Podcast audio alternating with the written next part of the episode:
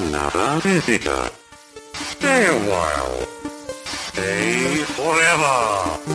Ein Podcast über alte Spiele von zwei alten Männern. Stay Forever mit Gunnar Lott und Christian Schmidt.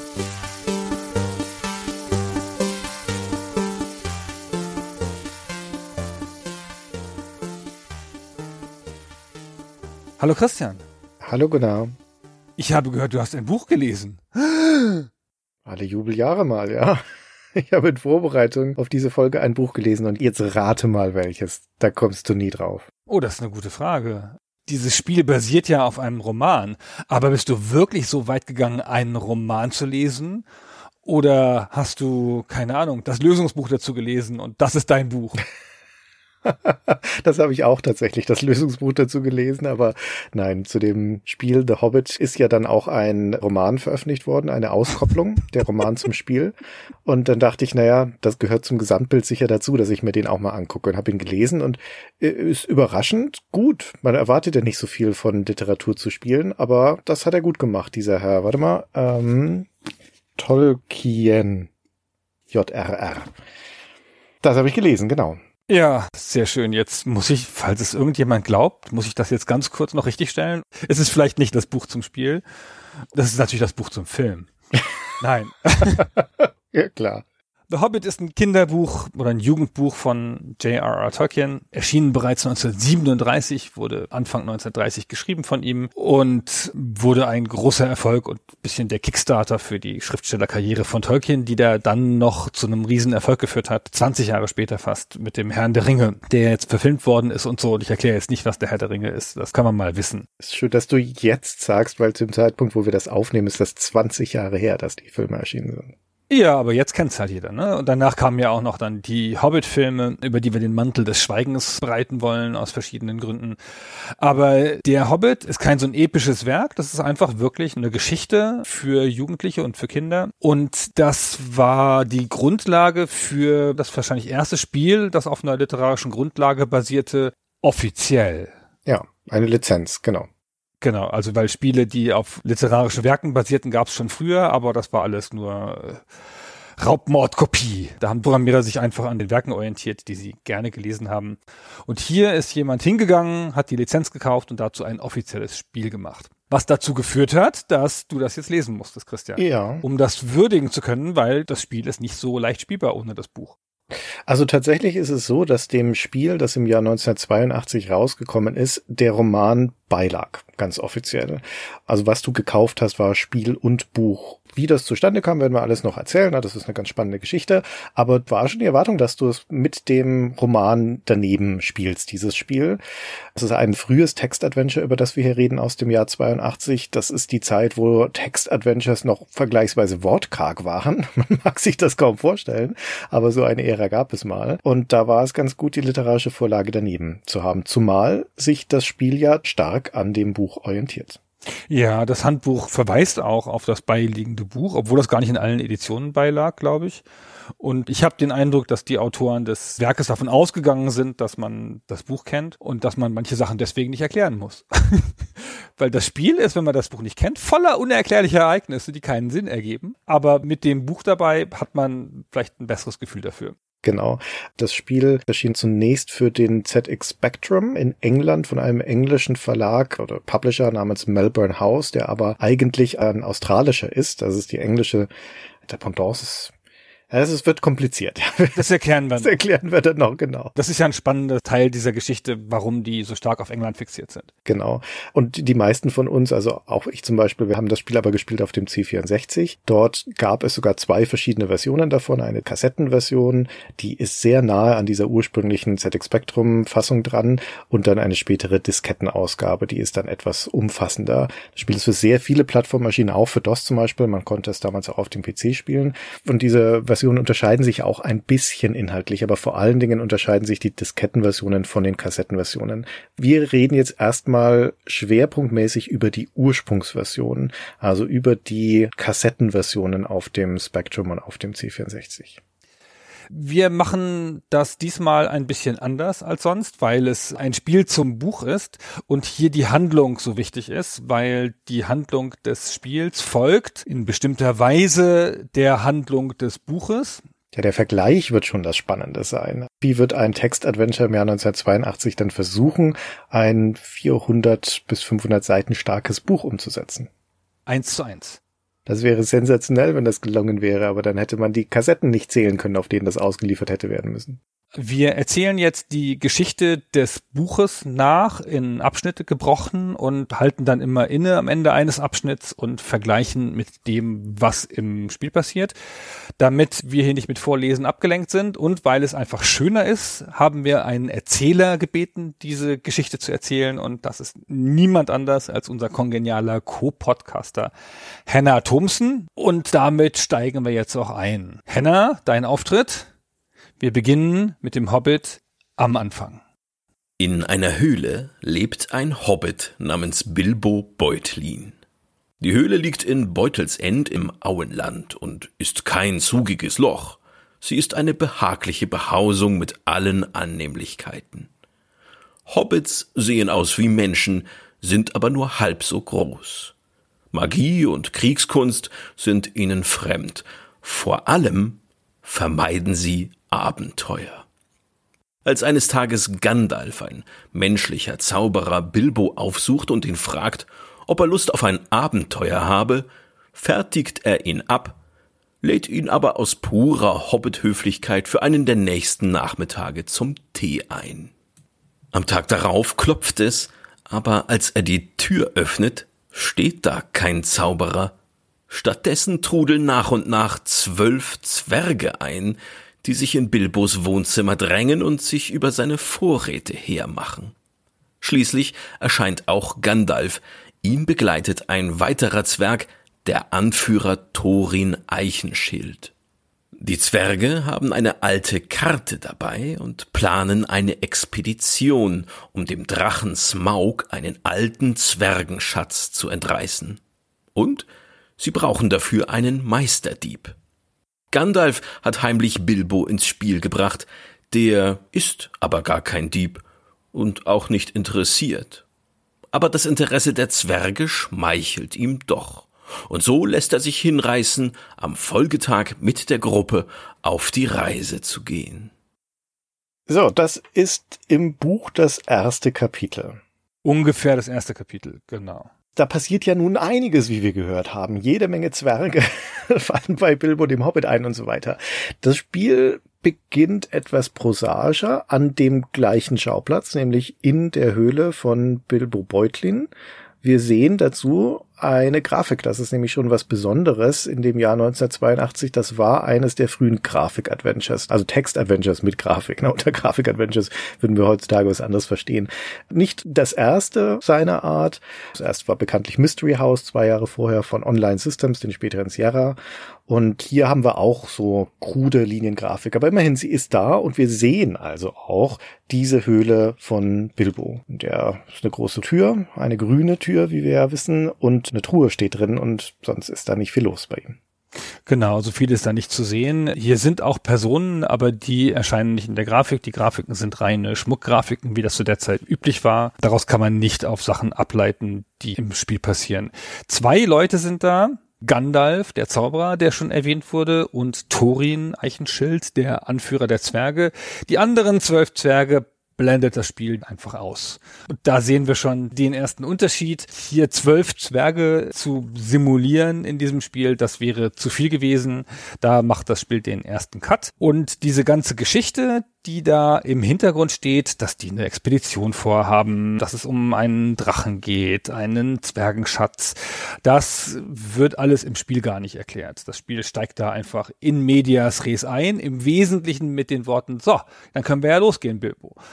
Und so soll es dann auch passieren. Das erste Kommando, das man eingibt, ist, das Haus zu verlassen, ohne dass man noch ein Gespräch haben könnte oder sonst irgendwas. Das könnte man so machen, aber ich meine, das erste, was passiert, und ich betone das nochmal, es gibt hier kein Intro, es gibt keinen Begrüßungstext oder sonst was. Wir beginnen direkt hier in der Höhle.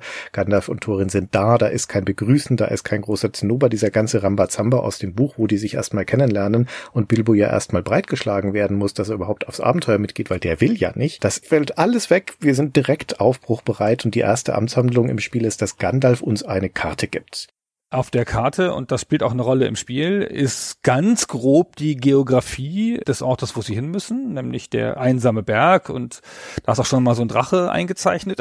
Man weiß, dass da irgendwas nicht in Ordnung ist. Aber dieser Weg in den einsamen Berg ist da nicht drauf eingezeichnet. Das erfahren sie erst später. Die Karte ist relativ schmucklos und das Spiel macht auch gar nichts draus. Das nennt sie The Curious Map, die komische Karte. Und die gibt Gandalf mir, also mir, Bilbo, ich bin ja der Spieleheld, und das ist schon die ganze Vorbereitung. Mehr passiert da nicht. Ich hatte auch, weil ich das Buch vorher also nochmal gelesen habe, den Hobbit jetzt gedacht, dass hier irgendwas zu tun wäre in der Höhle von Bilbo, sich irgendwie auszurüsten. Und da steht ja diese Truhe auch rum. Und in der Truhe ist aber nichts drin was auch sehr seltsam ist. Und deswegen gibt's hier eigentlich keine andere Möglichkeit, als Gandalf nachzugehen und aus der Tür zu treten. Und alles, was ein ganzes Kapitel im Buch einnimmt, ist hier mit im Endeffekt zwei Befehlen, lies die Karte und geh raus, vorbei. Genau, das ganze erste Kapitel ist hier nur der erste Raum und der erste Raum deutet diese Ereignisse auch nur an. Aber jetzt geht's gleich weiter und dann wird's ein bisschen aufregender. Henna, dein Zug. Gandalf, Bilbo und die Zwerge reiten auf Ponys einen Monat lang nach Osten durch unwirtliche, düstere Gegenden. Als es schon dunkel wird und regnet, fällt auf, dass Gandalf fehlt. Die Gruppe findet ein Lagerfeuer und hält darauf zu, aber das Feuer gehört zu drei Trollen, tödliche Menschenfresser. Bilbo und die Zwerge werden gefangen und sollen gekocht werden. Aber die Trolle beginnen zu streiten und vergessen dabei den Morgen.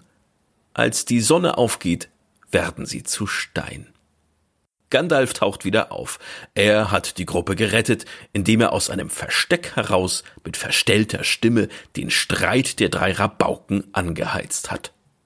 In der Trollhöhle findet die Gruppe mehrere legendäre Elbenwaffen.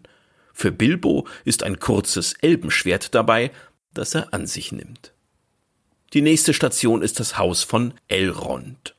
Der weise Elbenfürst erkennt auf der Karte der Zwerge eine Botschaft in Mondbuchstaben, mit der man die geheime Tür des Drachenverstecks im einsamen Berg öffnen kann. So, ein Monat wird hier geritten, na, durch unwirtliche Gegenden. Boah, wir gehen nur ein Feld weit. Das ist echt ein bisschen bizarr. Ich weiß nicht, was du erwartet hattest, als du die Hobbit-Höhle verlassen hattest, aber ich habe nicht damit gerechnet, dass ich jetzt direkt im nächsten Feld an den Trollhöhen bin, wo die, wie Hannah erzählt hat, einen Monat lang reiten. und du kannst ja auch direkt wieder zurück. Du kannst wieder nach Westen gehen, ein Feld auf der Karte, und dann bist du wieder in Bilbos Höhle. so einen Monat hin und her springen in dem Spiel mit einer Bewegung nach Osten oder nach Westen. Also wir sehen schon, der Abstraktionsgrad, den das Spiel bereit ist hier zu nehmen, ist hoch. Genau, das ist die Ökonomie der Text-Adventure und man sieht schon jetzt die Struktur, die hier herrschen wird, weil das Buch ist im Wesentlichen eine Reise. Ja. Und das Spiel emuliert das. Im Spiel geht man von dem Ausgangsort im Westen der Karte zu dem Zielort im Osten der Karte. Und das ist auch der Teil der Struktur, die das Spiel oder die überhaupt ein Spiel dieser Art am leichtesten abbilden kann. Von Ort zu Ort zu Ort. Das Buch hat selbstverständlich eine zeitliche Komponente und da vergeht halt dann logischerweise Zeit, wenn man in eine Richtung reist. Und das ist hier ausgeblendet. Hier kann man zurückgehen und nach vorne gehen und nach hinten gehen und es vergehen keine Monate. So, und jetzt kommen wir an den ersten spannenden Ort. Henna hat's gesagt, hier sind tödliche Menschenfresser, Trolle, so böse Wesen. Und da können wir hingehen. Und die sind dann auch da. Die Trolle hier aus der Geschichte sind dann da. Und wenn man da reinläuft in diese Lichtung, wo dieses Lagerfeuer ist, dann sind die da und dann reden die auch. So wie die Trolle in dem Buch reden. So, na, was machen wir denn hier? Sollen wir den fangen? Das ist ja nicht mehr als ein Mund voll, wenn wir den essen und so. Aber anders als im Buch wird man hier nicht sofort von denen gefangen, sondern kann einfach weitergehen. Wie praktisch. Ja, du kannst weitergehen oder fliehen sozusagen, also jedenfalls aus diesem Raum raus. Wenn du da einen Zug verbringst, indem du versuchst mit ihm zu reden oder ihnen was wegzunehmen oder sowas, dann wirst du sofort von ihnen gefressen. Es sind ja auch nur zwei Trolle hier im Spiel versus drei im Buch. Und das Spiel hat die Eigenheit, dass du aber sehen kannst, wenn irgendwelche Gegenstände sichtbar sind an einem Ort, auch wenn die jemand bei sich trägt. Und einer der Trolle trägt einen Schlüssel bei sich. Das wird also dann in der Beschreibung mit beschrieben. Das gilt nur für den Fall, dass man sie tatsächlich auch sehen kann. Also wenn etwas in einem Container drin ist, in einer Truhe oder sowas und die geschlossen ist, dann zeigt das Spiel das auch nicht an, dann muss man die erst öffnen. Aber wir wissen schon, okay, die sind einerseits gefährlich, diese Trolle, andererseits haben die aber einen Schlüssel. Und wenn wir nochmal die Erzählung ins vergegenwärtigen, dann ist das ja auch ein wesentlicher Ausrüstungspunkt hier für diese Reisegruppe, denn hier bekommt ja Bilbo sein Schwert. Und das ist im Spiel genauso. Auch hier im Spiel bekommt man dieses Schwert. Aber dazu muss man erstmal ein Rätsel lösen. Dazu muss man die Trolle besiegen. Aber wie, wenn die einen sofort fressen? Weil hier passiert ja nicht diese Gefangennahme aus der Geschichte und die Rettung von Gandalf. Hast du die Trolle einfach direkt angegriffen und vermöbelt, Christian? Nee, auf den Gedanken bin ich gar nicht gekommen. ich habe mich direkt fressen lassen von ihnen. Das Spiel ist sehr ökonomisch in allem. Und es hat sicher einen Grund, warum hier zwei Trolle stehen, anstatt einem. Und dieser Grund ist vermutlich, dass du im Kampf hier keine Chance haben sollst. Selbst wenn es dir gelingen würde, einen im Kampf zufällig zu töten durch einen Angriff, dann ist immer noch der andere da, der dich aufisst. Du könntest theoretisch auch dem Begleiter wie Gandalf oder Thorin befehlen, dass sie einen der Trolle angreifen sollen, denn das ist eine der Möglichkeiten, die der Parse des Spiels bietet. Du kannst und musst auch im Laufe des Spiels deinen Gefährten Anweisungen geben. Aber erstens sind die ein bisschen erratisch und können das auch ignorieren oder ablehnen, diesen Befehl. Und zweitens kann es auch sein, dass ihnen das misslingt, selbst wenn sie es versuchen. Aber so oder so, auch dann wäre nur einer dieser Trolle tot und der andere isst uns dann auf. Das Buch hat aber trotzdem den richtigen Ratschlag parat, weil die Trolle zu Stein werden, wenn sie in die Sonne kommen. Und was man hier machen kann, man kann einfach weitergehen in den nächsten Ort, da abwarten und dann zurückkehren. Und wenn man dann am Tag zurückkehrt, nachdem die Sonne aufgegangen ist, sind die Trolle einfach automatisch zu Stein geworden. Und dann kann man ihnen den Schlüssel abnehmen, in die Höhle gehen, das Elbenschwert finden, von dem Henner erzählt hat. Und dann hat man den Erfolg, den Bilbo im Buch hat, auch im Spiel wiederholt. Das könnte eigentlich ein ganz cooles Rätsel sein. Das ist es in der Praxis nicht, weil es nicht ersichtlich ist aus dem Spiel, dass jetzt gerade Nacht wäre. Es gibt kein Tag-Nacht-System in dem Spiel, es gibt keine Anzeige dafür, sondern die Logik scheint hier einfach so zu sein, dass sobald du diese Situation getriggert hast, also bei den Trollen das erste Mal gewesen wirst, dann zählt ein Timer drei Runden runter und nach drei Runden geht die Sonne auf. Und da musst du halt einfach nur noch leben nach diesen drei Runden, ja. Und das tust du, indem du einfach von den Trollen wieder weggehst. Übrigens, egal in welche Richtung, kannst du auch wieder zurück in dein Haus gehen und nach drei Runden ist dann Tag. Und wenn du dann wieder auf die Anhöhe gehst, wo die sich aufgehalten haben, die Trolle, dann sind sie inzwischen versteinert. Das ist ein bisschen komisch, weil es ein Rätsel ist, aber auch keins. Also du musst Buchwissen einsetzen, aber nicht zu viel. Das ist schon so ein bisschen eine komische Situation. Aber du findest dir zwei Gegenstände, die du eigentlich für die Lösung des Spiels brauchst, nämlich ein Seil und dieses Elbenschwert. Also das ist schon eine wichtige Szene hier. Genau, in der Trollhöhle findet man das, die man mit dem Schlüssel aufsperren kann, den man den Trollen dann abnimmt. Und genau, das Schwert ist ein super wichtiger, ein essentieller Gegenstand. Noch nicht mal unbedingt deswegen, weil das eine Waffe ist, was man durchaus auch gewinnbringend einsetzen kann, sondern weil das wie im Buch auch eine Lichtquelle ist. Das leuchtet dieses Schwert. Also das ist gleichzeitig deine Lampe in dunklen Bereichen und davon gibt es einige im späteren Verlauf des Spiels. Dieses Schwert kann dir abhanden kommen, logischerweise. Du kannst es ablegen oder so, aber es kann dir auch kaputt gehen vor allem. Es kann zerbrechen und dann ist auch deine Lichtquelle futsch. Das ist eine Situation, die man tunlichst vermeiden sollte. Das ist also eine magische Lichtquelle, weil das Schwert leuchtet, wenn Goblins in der Nähe sind oder Orks, böse Wesen. Und dann schimmert es blau, um das anzuzeigen.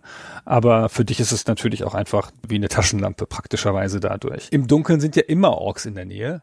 ist ja ganz klar. Da ist das automatisch so. Ja, gute Frage. Wie ist denn die Logik dann hier in dem Spiel? Wir sind hier in einer Region der Welt, wo immer ein Ork irgendwo um die Ecke ist oder heißt Nähe schon im Umkreis von ein paar hundert Kilometern. Nee, also eigentlich ist die Lore ist so, das Schwert kommt ja im Herrn der Ringe auch noch mal vor, so dass halt, wenn die Orks sozusagen einen Raum weiter sind, dann fängt es an zu leuchten. Und hier weiß gar nicht, welche Gegenden alle dunkel sind, aber da, wo das Schwert am wichtigsten zum Einsatz kommt, das ist in so einer unterirdischen Orkhöhle. Und da sind natürlich immer Orks in der Nähe. Da macht es natürlich Sinn, genau. Was Henna noch erwähnt hat, ist die nächste Station, nämlich das Haus von Elrond. Das ist ein Halbelbenfürst. Und hier kommt das nächste wichtige Rätsel, wenn man das ein Rätsel nennen will. Dem Elbenfürst, der ist nämlich weise und weiß alles, dem kann man diese Karte geben, die Curious Map. Und der entziffert dann die Geheimschrift da drauf. Der findet nämlich raus, dass da Mondbuchstaben drauf sind, die nur im Mondlicht sichtbar sind. Und in dem Moment, wo er das tut, wird ein Weg freigeschaltet im Spiel und er erklärt kurz, dass man einen Weg gehen kann. Aber das ist ein unabdingbares Rätsel, das man hier lösen muss. Also zunächst mal, du hast es vorhin so schön gesagt, es ist wichtig, dass man Buchwissen hat, aber nicht zu viel. Denn im Buch muss der Mond scheinen, na, und bei Nacht guckt er diese Karte an und sowas. Das spielt ja überhaupt keine Rolle. Es gibt, wie gesagt, keine Nacht, es gibt keinen Mond. Du musst ihm einfach nur die Karte geben und ihm sagen, lies die bitte. Das ist wichtig, diese Anweisung zu geben. Und du musst das Buch kennen. Also es gibt hier keinen Hinweis aus dem Spiel heraus, warum du diesem Menschen die Karte geben solltest. Wird dir nichts dazu gesagt. Das musst du einfach wissen. Aber das reicht auch. Karte geben und Lisi reicht auch, da müssen keine weiteren Bedingungen erfüllt sein, anders als im Buch. Und was dann passiert ist, ist, dass Elrond dir sagt, was auf dieser Karte steht. Und zwar ist das an jeder Spielpartie etwas anderes. Da gibt es eine Reihe von zufälligen Sachen, die er dir sagen kann, weil das Spiel sperrt beim Spielstart, wenn du eine neue Partie startest, zufällig einen der Wege, die weiter im Osten liegen. Und wenn du dem Elrond die Karte nicht gegeben hast, dann ist dieser Weg zu. Zum Beispiel kann das schon direkt der nächste Schritt sein, nämlich wenn du in die Nebelberge reingehst und die erklimmen möchtest hoch zu der Höhle, dann ist dieser Weg nicht da, also er existiert einfach nicht, falls das der gesperrte Weg sein sollte. Dann musst du also Elrond die Karte gegeben haben und er muss dir gesagt haben, hey, wenn du in die Misty Mountains gehst, also die Nebelberge, und dann nach Osten weitergehst, dann kommst du da zu so einer Höhle. Und es gibt auch noch ganz andere Wege im Osten, die gesperrt sein können. Zum Beispiel der Weg in den Nachtwald oder auch ganz weit später eigentlich erst der Weg, mit dem man in die Stadt auf dem See kommt. Und das können aber, ich habe also mindestens einmal auch einen Weg gehabt, nämlich der, der nördlich von Beorns Haus zum großen Fluss führt der ist völlig unwichtig. also das ist ein Weg, den musst du nie gehen. Also würde ich jetzt sagen, es hängt vom Zufall ab, ob du dieses Elrond-Rätsel lösen musst oder nicht. Aber in den allermeisten Fällen musst du es tun, ja. Genau, ist eine clevere Mechanik eigentlich. Kommt hier an der Stelle ein bisschen überraschend, zumal du die Bedeutung dieser Curious Map nicht so gut einschätzen kannst. Also auch wieder mit dem Buchwissen und ohne, weil es kann nämlich sein, wir kommen später noch dazu, wie sich die NPCs, die Nichtspielercharaktere hier verhalten. Was standardmäßig passiert ist, wenn du auf eine bestimmte Art aus dem Haus gehst, ist, dass Gandalf dir die abnimmt. Und dann geht er damit weg und wirft sie irgendwo hin. Und Gandalf bewegt sich aber frei über die Karte. Der ist unabhängig von dir. Der hilft dir vielleicht mal und lässt sich von dir ansprechen und so. Aber meistens nimmt er halt irgendwas mit und findet irgendwas und kämpft gegen irgendwen und kann dir hier ganz gut im zweiten Raum einfach die Karte abnehmen. Und dann war's das mit diesem Rätsel, wenn du ihn nicht wieder einfängst sozusagen. Ja, wenn du weißt, wo er die Karte abgelegt hat, weil wie du schon sagtest, der legt sie meistens irgendwo ab, dann musst du die suchen gehen. Oder wenn er da ist, dann musst du ihm sagen, Gandalf, gib mir bitte die Karte wieder zurück. Und dann gibt er sie dir meistens auch wieder. Manchmal sagt er auch nein. Aber du hast natürlich recht. Ist, es ist eine seltsame Mechanik hier, dass dir Gegenstände, die du in deinem Inventar hast, abgenommen werden können von anderen Leuten. Zum Beispiel von Gandalf, was der gerne auch mal macht.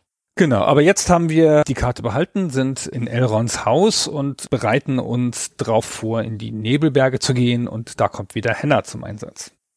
Tags darauf führt Gandalf Bilbo und die Zwerge auf einem Pass über das Nebelgebirge.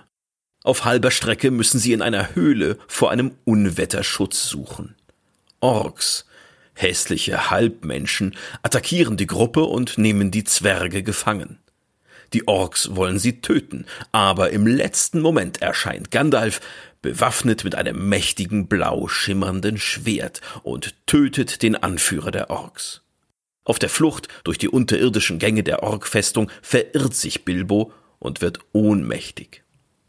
Als Bilbo wieder zu sich kommt, ist er allein. Er tastet sich durch die Dunkelheit und findet dabei einen Ring, den er arglos in die Tasche steckt. Später gelangt er an einen unterirdischen See. Auf einer Insel hockt Gollum, ein glubschäugiges Geschöpf, das rohen Fisch frisst und Selbstgespräche führt. Gollum schlägt Bilbo ein Spiel vor. Sie werden sich Rätselfragen stellen. Wer nicht antworten kann, hat verloren. Verliert Gollum, führt er den Hobbit zurück ans Tageslicht. Verliert Bilbo, darf Gollum ihn fressen. Bilbo schlägt ein. Die beiden sind gleich gut. Endlich fällt Bilbo keine Frage mehr ein. Er fragt einfach, was habe ich hier in meiner Tasche? und meint den zuvor gefundenen Ring. Gollum rät dreimal, kommt aber nicht darauf. Gollum wird wütend und will seinen Unsichtbarkeitsring holen, doch das ist genau der, den Bilbo gefunden hat. Gollum begreift jetzt, was Bilbo da in der Tasche hat und greift ihn an. Bilbo streift in der Tasche mehr aus Versehen den Ring über und bemerkt, dass Gollum ihn nicht mehr findet. Unsichtbar folgt er dem Geschöpf und gelangt aus der Höhle. Draußen trifft er Gandalf und die Zwerge, erzählt ihnen aber nichts vom Ring. In den Nebelbergen passiert einiges. Das ist die erste richtig große Hürde, die Bilbo und die Zwerge überwinden müssen. Und im Spiel ist das ganz analog gespiegelt, würde ich sagen, denn auch hier ist die erste große Hürde und hier passiert so einiges in diesen Nebelbergen. Theoretisch passiert hier einiges. Praktisch kann hier auch überhaupt nichts passieren, weil man kann auch einfach durchlaufen und dann läuft man in so eine Art Labyrinth und verirrt sich. Das ist das, was ich bei meinem allerersten Wiederspielversuch gemacht habe. Ich habe gedacht, Gunnar, du hast das Spiel 1986 gespielt, dich kann nichts aufhalten. Selbstverständlich weißt du noch alles, einfach mal los. Und dann habe ich mich elend in den Nebelbergen verirrt und habe dann nicht wieder rausgefunden. Also du musst auch in dieses Nebelberge-Labyrinth gar nicht rein. Wenn du von Elrons Haus einfach stur nach Osten weiterläufst, dann bist du in eins, zwei, drei, in vier Schritten bei Beond, beim nächsten Schauplatz. Also du hast dann einen riesigen Teil der Handlung des Buches übersprungen und kannst das Spiel auch nicht schaffen, wenn du das so machst. Ja, weil es gibt Dinge, die brauchst du hier aus den Nebelbergen. Aber möglich ist es. Du kannst auch schlichtweg einfach weiterlaufen. Genau, das Spiel hat schon mehrere Wege, die man gehen kann und man kann sich ja relativ frei über die Karte bewegen. Das Spiel sperrt auch nichts ab, außer halt die eine Sache, die an die Karte geknüpft ist immer. Aber Hannah hat es ja erzählt, hier ist ein super wichtiger Punkt für das ganze Buch und der dann auch noch das ganze Folgebuch bestimmt, den Herrn der Ringe weil Bilbo findet nämlich hier in den Nebelbergen den Ring, den goldenen Ring, den Zauberring. Und wenn man hier einfach durchgeht und sich darum nicht schert, dann ist das halt verloren und dann kann man diesen Ring nicht einsetzen, man braucht ihn aber. Und der Weg dazu, sich hier diesen Ring zu verschaffen, ist kontraintuitiv der, sich gefangen nehmen zu lassen. Ich finde das gar nicht so kontraintuitiv, weil das hält sich ja an der Buchhandlung. Auch hier im Spiel besteigen wir die Nebelberge. Hier gibt es zwar kein Gewitter, keine Nacht, aber wir finden trotzdem diese Höhle, in der wir Unterschlupf suchen können. Und in dieser Höhle ist auch ein kleiner, unauffälliger Spalt. Und das ist aber eine Tür im Endeffekt, die geöffnet werden kann von einem Ork. Und wenn der Ork uns da erwischt in dieser Höhle, dann verschleppt er uns und nimmt uns in Gefangenschaft, genauso wie es im Buch auch passiert. Nur, wir reden jetzt die ganze Zeit von Orks, weil das der Begriff ist, der in der deutschen Übersetzung verwendet wird. Im Spiel sind es Goblins, so wie im englischen Original. Und ich fand das ehrlich gesagt sehr verwirrend, Gunnar. Ich habe das englische Original nie gelesen. Ich kannte also nur die Orks und dachte, aber was ist denn hier los? Ein Goblin ist ja meinem Verständnis nach was anderes als ein Ork. Weißt du, warum die Goblins der englischen Version im Deutschen zu Orks geworden sind? Wie kommst du darauf, dass das was anderes ist? Bist du ein Experte der Goblin-Kunde? Ein Goblin ist klein und ein Ork ist groß. Das weiß doch jeder. Ah ja, im Vorwort zur englischen Version oder in einer der englischen Editionen über die Zeit hat Tolkien das selber erklärt und hat gesagt, ich spreche hier zuweilen von Orks, das ist kein englisches Wort. Subtext, das ist ein Elbenwort, das ich erfunden habe und normalerweise benutze ich anstelle von Ork das englische Wort und die englische Übersetzung von Ork ist Goblin oder Hobgoblin für die größeren. Und das wäre jetzt auch das Logische gewesen für den Übersetzer. Er hätte einfach Ork nicht nehmen sollen, sondern Goblin. Goblin ist aber auf Deutsch komisch. Goblin heißt auf Deutsch Kobold und unter Kobold empfindet man eher nicht so Wesen mit Schwertern und Schild und langen Zähnen, die Zwerge gefangen nehmen können, sondern eher so kleine, unhuldstiftende Sachen, die sich in den Schatten verstecken. Das hat ihnen, glaube ich, nicht gefallen. Und im Englischen gibt es auch den Hobgoblin, das ist eine größere, mächtigere Form des Kobolds. Und im Deutschen gibt es aber keinen Hobkobold oder irgendwas in der Art. Im Deutschen nennt man diese mythologische Figur Butzemann oder Waldschrat. Und dann sind wir sehr in einem Terrain, das sich nicht nach Fantasy anfühlt, sondern, ich weiß nicht, nach Kindermärchen. Und ich glaube, da hat der Übersetzer einfach den einfachen Weg genommen und gesagt, ich nehme halt gleich das elfische Wort. Interessant, wie man verdorben ist, also ich zumindest heutzutage von den ganzen Rollenspielkonventionen, denn für mich sind das erstens zwei unterschiedliche Dinge und ein Ork ist für mich etwas inhärent bedrohliches, etwas menschengroßes und gefährliches, wer gegen einen Goblin eher eine Bedrohung für einen Bilbo vielleicht ist, also für einen Hobbit, etwas Kleines, die schwächeren Cousins von den Orks. Deswegen, wenn ich das jetzt nochmal spiele, dass der Hobbit und begegne den Goblins, dann sind die für mich nicht bedrohlich, ja, weil ich ein falsches Bild vor Augen habe von denen. Das ist ja auch so, dass die Orks im Hobbit und auch in Teilen des Herrn der Ringe erstmal kleinere Orks sind, mit denen so ein Hobbit schon kämpfen kann. Das ist schon so, wie es Tolkien ja auch grundsätzlich beschrieben hat. Es gibt aber auch noch größere Ork-Rassen dann. Und im Herrn der Ringe werden die dann ja immer größer und da gibt's noch Sonderzüchtungen und so. Okay, danke für die Erklärung. Nun auf jeden Fall, also wir landen im Kerker der Goblins tief unten in den Nebelbergen und anders als im Buch eilt jetzt hier kein Gandalf vorbei mit magischem Schwert, um den großen Ork zu töten und uns zu retten, sondern hier müssen wir schon selber ran. Nachdem Thorin ja die ganze Zeit hinter uns herdackelt, wird er auch von dem Goblin verhaftet und taucht eine Runde später auch in dem Kerker auf. Also wir sitzen dann hier zu zweit drin und müssen überlegen, wie wir jetzt hier rauskommen. Und das ist eine der größeren Momente, einer der besonderen Momente in diesem Spiel.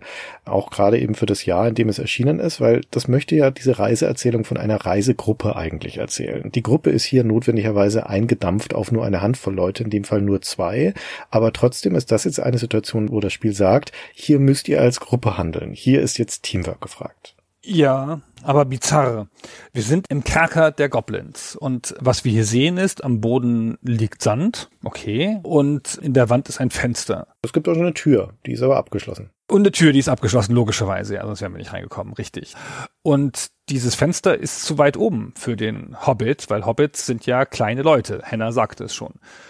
So, Zwerge sind jetzt auch nicht so besonders groß, heißen ja auch Zwerge, aber der Thorin, der dabei ist, der würde schon rankommen an das Fenster. Und das Fenster ist auch nicht abgeschlossen. Das ist so bizarr, was die da machen, die Orks in ihren Kerkern. Und des Rätsels Lösung hier ist jetzt dem Thorin, der auf diese Idee selber niemals kommen würde, konkrete Befehle zu erteilen und dem zu sagen, pass auf, öffne mal dieses Fenster dann kann man ihn da aus dem Fenster auch rausschicken und dann, wenn man jetzt das Layout wüsste, dann könnte er vielleicht durch die Tür wieder reinkommen oder die Tür aufmachen. Hier ist der logische Weg, sich einfach von dem Thorin Huckepack nehmen zu lassen. Der ist ja ein starker Zwerg und dann mit ihm zusammen durch dieses Fenster zu gehen. Und dann hat man damit den Kerker verlassen, mit direkten Befehlen an einen Charakter. Da muss man erstmal draufkommen. Wirklich, es ist echt nicht so leicht selbsterklärend. Es ist ein berühmtes Rätsel auf seine Art, aber muss man erstmal checken. Auch, dass das Fenster einfach so für den Zwerg erreichbar ist, habe ich auch lange für gebraucht, 1986, das weiß ich noch. Ja, also dieser Raum des Goblin-Gefängnisses ist wirklich der exemplarische Raum für die Eigenheiten von diesem Spiel, die es besonders macht in seiner Zeit auch ganz interessant macht. Zum einen wegen diesem Teamwork, weil du in der Lage sein musst, über den Parser dem Befehle zu geben und dann ihm zu sagen, was er mit dir gemeinsam tun soll, um da zu entkommen. Und zum anderen wegen diesem Sand, den du schon erwähnt hast. Da kann Bilbo nämlich buddeln mit dem Dick-Befehl, auch kein alltäglicher Befehl in einem Text-Adventure, brauchst du auch nur an genau einer Stelle, nämlich hier. Und er deckt dann eine hölzerne Falltür, die auch verschlossen ist. Und die Lösung hier ist, dass du diese Falltür einfach kaputt schlagen musst.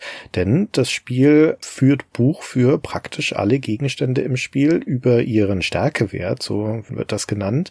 Manche Sachen sind unzerstörbar natürlich, aber es gibt viele Dinge im Spiel, die du tatsächlich zerstören kannst. Auch Inventargegenstände wie dein Schwert. Wenn du jetzt hier anfängst mit dem Schwert einzuhauen auf diese Falltür, das ist ein bisschen zufallsabhängig, aber es kann sein, dass die Falltür kaputt geht, es kann sein, dass dein Schwert kaputt geht oder beides. Dann sitzt dich ja übrigens im Dunkeln und kannst dein Spiel neu laden, weil im Dunkeln ist nichts mehr auszurichten. Aber so oder so, die einfachste Lösung ist hier dem Torin zu sagen, hey, schlag du mal bitte diese Türe ein, was er dann auch gerne tut. Und darunter findet man dann einen kleinen Schlüssel, den Torin direkt an sich nimmt und auch direkt identifiziert als den Schlüssel von seinem Vater, von Thrain. Im Buch ist das übrigens ein Schlüssel, den man direkt am Anfang von Gandalf bekommt mit der Karte. Hier im Spiel muss man ihn extra finden an dieser Stelle, aber der wird später noch nützlich sein. Genau, den brauchen wir noch. Du hast das ganz schön nett beschrieben, so. Also, das ist stark zufallsabhängig, wie stark diese Falltür ist. Du kannst da selber drauf einschlagen, du kannst Torin bitten, du kannst das Schwert nehmen. Aber es kann auch gut sein, dass man da 30 Mal schlägt, bis die kaputt geht. Auch das Torin da 30 Mal draufschlägt. Ich habe Spielsitzungen gehabt, das ist beim ersten Mal kaputt gegangen. Ich habe Spielsitzungen gehabt, da waren wir tief in den 30ern, ehe es kaputt gegangen ist. Ich habe Spielsitzungen gehabt, da hat mein erster, mein erster Schlag ohne Torin die Falltür zerstört und mein Schwert. Das zeigt, hier wirken Zufälle und das ist natürlich ganz interessant so als Konzept, aber ist natürlich für die Spiellogik in dem Moment als Spieler ich habe das erste Mal gedacht, als ich das Spiel das erste Mal gespielt habe, das ist unzerstörbar. Ja, äh, völlig nachvollziehbar, weil das Spiel dir auch kein Feedback gibt, kein gegenteiliges. Es sagt dir nicht, die Falltür wurde leicht beschädigt oder du kannst hier nichts ausrichten oder wie auch immer etwas, was dir weiterhelfen würde, sondern sagt schlichtweg einfach nur, du schlägst die Falltür. Und erst wenn es dir tatsächlich gelingt, sie zu zerbrechen, dann sagt das Spiel, dass sie jetzt zerbrochen ist. Aber das ist sehr einfach hier aufzugeben an der Stelle. Das ist völlig richtig. So, und dann sind wir draußen, dann kann man das Huckepack beenden und dann sind wir in den Höhlen der Orks unter der Erde. Erstmal frei, wir sind ja aus dem Kerker entkommen, aber hier ist ein Höhlensystem, ein Labyrinth. Die Nebelberge haben ein Labyrinth oben und ein Labyrinth unten. Na, Dankeschön. Was jetzt hier passiert, ist eine lustige kleine Jagd mit Benny Hill Musik durch die Höhlen, weil hier laufen halt frei die Orks rum und wenn man einem Ork begegnet, dann schnappt er einen und wirft einen wieder in das Gefängnis. Nicht ahnend, dass es ein ziemlich undichtes Gefängnis ist. Er macht sich da keine Gedanken drum, aber man kann da sehr gut einfach wieder eingefangen werden. Es kann auch gut passieren, dass man hier jetzt rumspielt und den Weg nicht findet und dreimal wieder eingefangen gefangen wird und dann ist irgendwie Torin verloren gegangen und dann weiß man nicht, wie man aus dem Fenster rauskommt und sowas. Es ist eine furchtbar frustrierende Passage des Spiels. Wir müssen uns das immer wieder vergegenwärtigen, dass wir hier in der Frühzeit der Adventure-Spiele sind. Und dass hier die Konvention in diesen Tagen durchaus noch war, erstens ein Labyrinth drin zu haben und noch eines zu haben, das sehr ja, wie soll ich sagen, anspruchsvoll ist das falsche Wort, das gemein ist. Ja, anders kann man das eigentlich nicht sagen. Das besteht aus 20 Räumen. Das ist jetzt nicht so wahnsinnig viel, aber es ist auch nicht klein. Und die sind miteinander verbunden, nicht nur durch die vier Himmelsrichtungen, sondern es kann auch stellenweise nach oben und nach unten gehen und natürlich auch um die Diagonalen. Diese Verbindung ist aber nicht logisch. Also du kannst im einen Raum nach Osten gehen und kommst in den nächsten und wenn du dann nach Westen wieder gehst, kommst du aber nicht in den Ausgangsraum zurück, sondern in einen wiederum anderen. Also das Layout dieses Gefängnisses ist nicht logisch, sondern es ist wild durchgewürfelt. Und das macht das Kartenzeichnen, was natürlich notwendig war in diesen Zeiten. Du musstest auf jeden Fall eine Karte mitmachen, macht das kompliziert. Das ist in den Nebelbergen oben drüber auch schon so. Und der andere Punkt ist, dass es sechs Goblins gibt, die in diesen 20 Räumen unterwegs sind und die bewegen sich auf vorgegebenen Bahnen. Und wenn du in einen Raum gehst, in dem bereits ein Goblin drin steht, dann wirst du sofort und ohne weitere Handlungsoption ins Gefängnis geworfen. Wenn du in einen Raum gehst, in dem in diesem Moment ein Goblin auch mit reingeht, dann hast du noch eine Handlungsoption, dann kannst du den angreifen. Aber den Goblin anzugreifen, was zu einem Schlagabtausch führt, ganz ähnlich wie bei dieser Holztür, es kann sein, dass du den Goblin verletzt oder eher dich. Es kann sein, dass du ihn gleich tötest oder eher dich. Das ist alles sehr stark zufällig. Aber wenn es dir wirklich gelingt, ihn totzuschlagen, dann fällt er zwar um, respawnt aber sofort wieder. Sofort. An seinem ursprünglichen Ort in dem Dungeon, wo er normalerweise anfängt. Und das kann auch der gleiche Ort sein, in dem du gerade drin stehst. Das kann also sein, dass der Goblin im Moment des Sterbens wieder ersteht und dich ins Gefängnis schmeißt. Und das macht das Ganze anspruchsvoll, weil du nicht nur das verworrene Layout verstehen musst von diesen Goblin-Höhlen, sondern du musst eigentlich auch durch Trial and Error und Beobachtung die Wege der Goblins herausfinden. Wann ist welcher Goblin wo und wie wird er sich bewegen, um sicherzustellen, dass du ihnen möglichst nicht begegnest wenn einem das gelingt, dass man denen ausweicht und es ist Also es ist schon machbar, weil du hast dieses Prinzip gesagt, man darf halt nur nicht in den Raum reinlaufen, wo einer drin ist. Der muss zu einem kommen und dann kann man in der Sekunde, wenn er den Raum betritt, kann man ihn wieder verlassen und dann hat man es geschafft. Das heißt, wenn man in einen Raum geht, wo kein Goblin drin ist und man hat das Gefühl, hier könnte aber einer sein, dann kann man hier einfach warten, bis einer reinkommt und dann weitergehen. Und dann ist der nächste Raum ja wahrscheinlich leer. Es gibt auch eine Möglichkeit, die Goblins permanent aus dem Leben zu schaffen, nämlich indem du sie nicht mit dem Schwert erschlägst, sondern dein Schwert nach ihnen wirfst. Und wenn du den Goblin damit tötest, dann respawnt er nicht mehr, dann ist er wirklich für immer hin. Dann darfst du aber erstens nicht vergessen, dein Schwert mitzunehmen, weil sonst hast du keine Lichtquelle mehr. Und es besteht die kleine Chance, dass der Goblin davon nicht getötet wird, sondern dass er dich direkt ins Gefängnis steckt. Und dann ist das Spiel auch vorbei, weil dann hast du auch keine Lichtquelle mehr. Ist das Schwert ja weg. Ja, und ohne Lichtquelle kannst du hier nichts machen. So, jetzt aber zu der entscheidenden Szene, zu der großen Szene, dem Treffen mit Gollum. Gollum wartet an einem bestimmten Ort, an dem unterirdischen See. Er kann sich aber auch frei bewegen, also kann dir auch theoretisch irgendwo in den Gängen begegnen. Und dann passiert genau das, was auch im Buch passiert ist. Bilbo findet auf dem Weg dorthin einfach zufällig diesen goldenen Ring, steckt ihn halt ein, trifft dann, oder vielleicht schon vorher, je nachdem wie Gollum sich bewegt, den Gollum, und dann stellt er einem tatsächlich eine Frage. So wie im Buch. Das funktioniert aber gar nicht so richtig als Rätselspiel, selbst wenn man die Antworten weiß. Der greift dann halt trotzdem an und so. Also Nee. doch nicht. Ah, ah, ah, dann erzähl du. Der hat mich immer angegriffen, auch mitten in den Rätseln schon. Ach, das ist ja strange. Nee, das ist mir nicht passiert. In der Hinsicht verhält er sich schon rational. Also, das ist ja eigentlich, Gollum ist ja ein, eigentlich ein großes Ding, das Treffen mit Gollum. Auch wenn das Spiel ja Bilder zeigt, an manchen Stellen, wie wir gesagt haben, sind das immer nur Bilder von den Landschaften. Das heißt, du siehst nie Personen. Es gibt hier keine Visualisierung von Gollum in dem Spiel, was ein bisschen schade ist. Hätte mich gefreut, zu sehen, wie das Spiel den interpretiert, wie die Leute bei Beam Software den interpretieren, den Golem. Aber wie dem auch sei. Du kannst ihm begegnen und dann stellt er dir erstmal die Frage, was ist denn da in deiner Tasche? Im Buch fragt er das gar nicht, ne? Das ist die Frage eigentlich, die Bilbo ihm stellt. Aber er kann dir auch so einen Rätselspruch stellen. Und das Handbuch sagt, naja, wenn du Gollum begegnest, dann wird dir Rätsel stellen, aber das sind andere als im Buch, weil sonst wäre es ja zu leicht. Jetzt würde mich sehr interessieren, Gunnar, hast du dir aufgeschrieben, welches Rätsel er dir gestellt hat? Immer wenn ich ihm begegnet bin, hatte ich den Ring schon. Und dann hat er immer gesagt, was hat er in der Tasche? Ja. Weil das ist ja das, was er im Buch auch sagt, nachdem das Rätseln vorbei ist. Dann wird er wütend und sagt, ja, was hat er in der Tasche, als er dann checkt, was das Problem ist und so. Und vielleicht ist es auch deswegen immer so passiert, dass ich kämpfen musste, dass es schon irgendwie schon zu spät war für die Rätsel. Nö, das sagt er immer als erstes. Ah, okay. Ich habe da kein anderes Rätsel. Ich habe den auch immer sofort getötet, ehrlich gesagt. Okay, also er stellt bei mir immer das gleiche Rätsel. Und dieses Rätsel ist, und jetzt halte ich fest, weil das wird dich vom Stuhl fegen. Welches Wesen geht morgens auf vier Beinen, mittags auf zwei und abends auf drei? Also es ist keines der Rätsel aus dem Buch, aber das ist das klassische Sphinx-Rätsel. Die Antwort ist der Mensch, also Man im Spiel. Und wenn du das eintippst, also wenn du Gollum sagst Man, dann lässt er dich auch in Ruhe. Dann tötet er dich nicht, dann läuft er einfach weiter. Und wenn du ihm wieder über den Weg läufst, dann sagt er dir ein weiteres Rätsel, nämlich wieder dieses.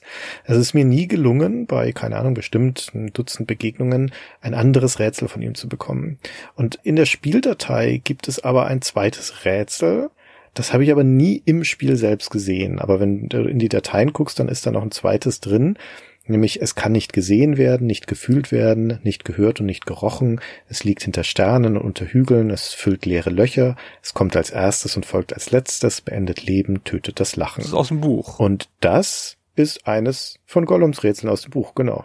Vermutlich deswegen wird es auch nicht angezeigt, weil das Handbuch ja versprochen hat, dass es andere Rätsel sind. Aber es gibt nur dieses eine Rätsel, das Gollum dir stellt. Und mir zeigt es auch nochmal, wie ökonomisch das Spiel sein muss an fast jeder Stelle, selbst mit seinem Text. Die Antwort auf dein eben vorgelesenes Rätsel ist die Dunkelheit, dass wir das noch haben. Aber tatsächlich, das Spiel lebt solche Szenen dann nicht so aus, dramatisch wie im Buch. Im Buch ist das eine große Szene, die auch viel Raum einnimmt mit diesem Dialog, sondern hier ist es eine kurze Begegnung.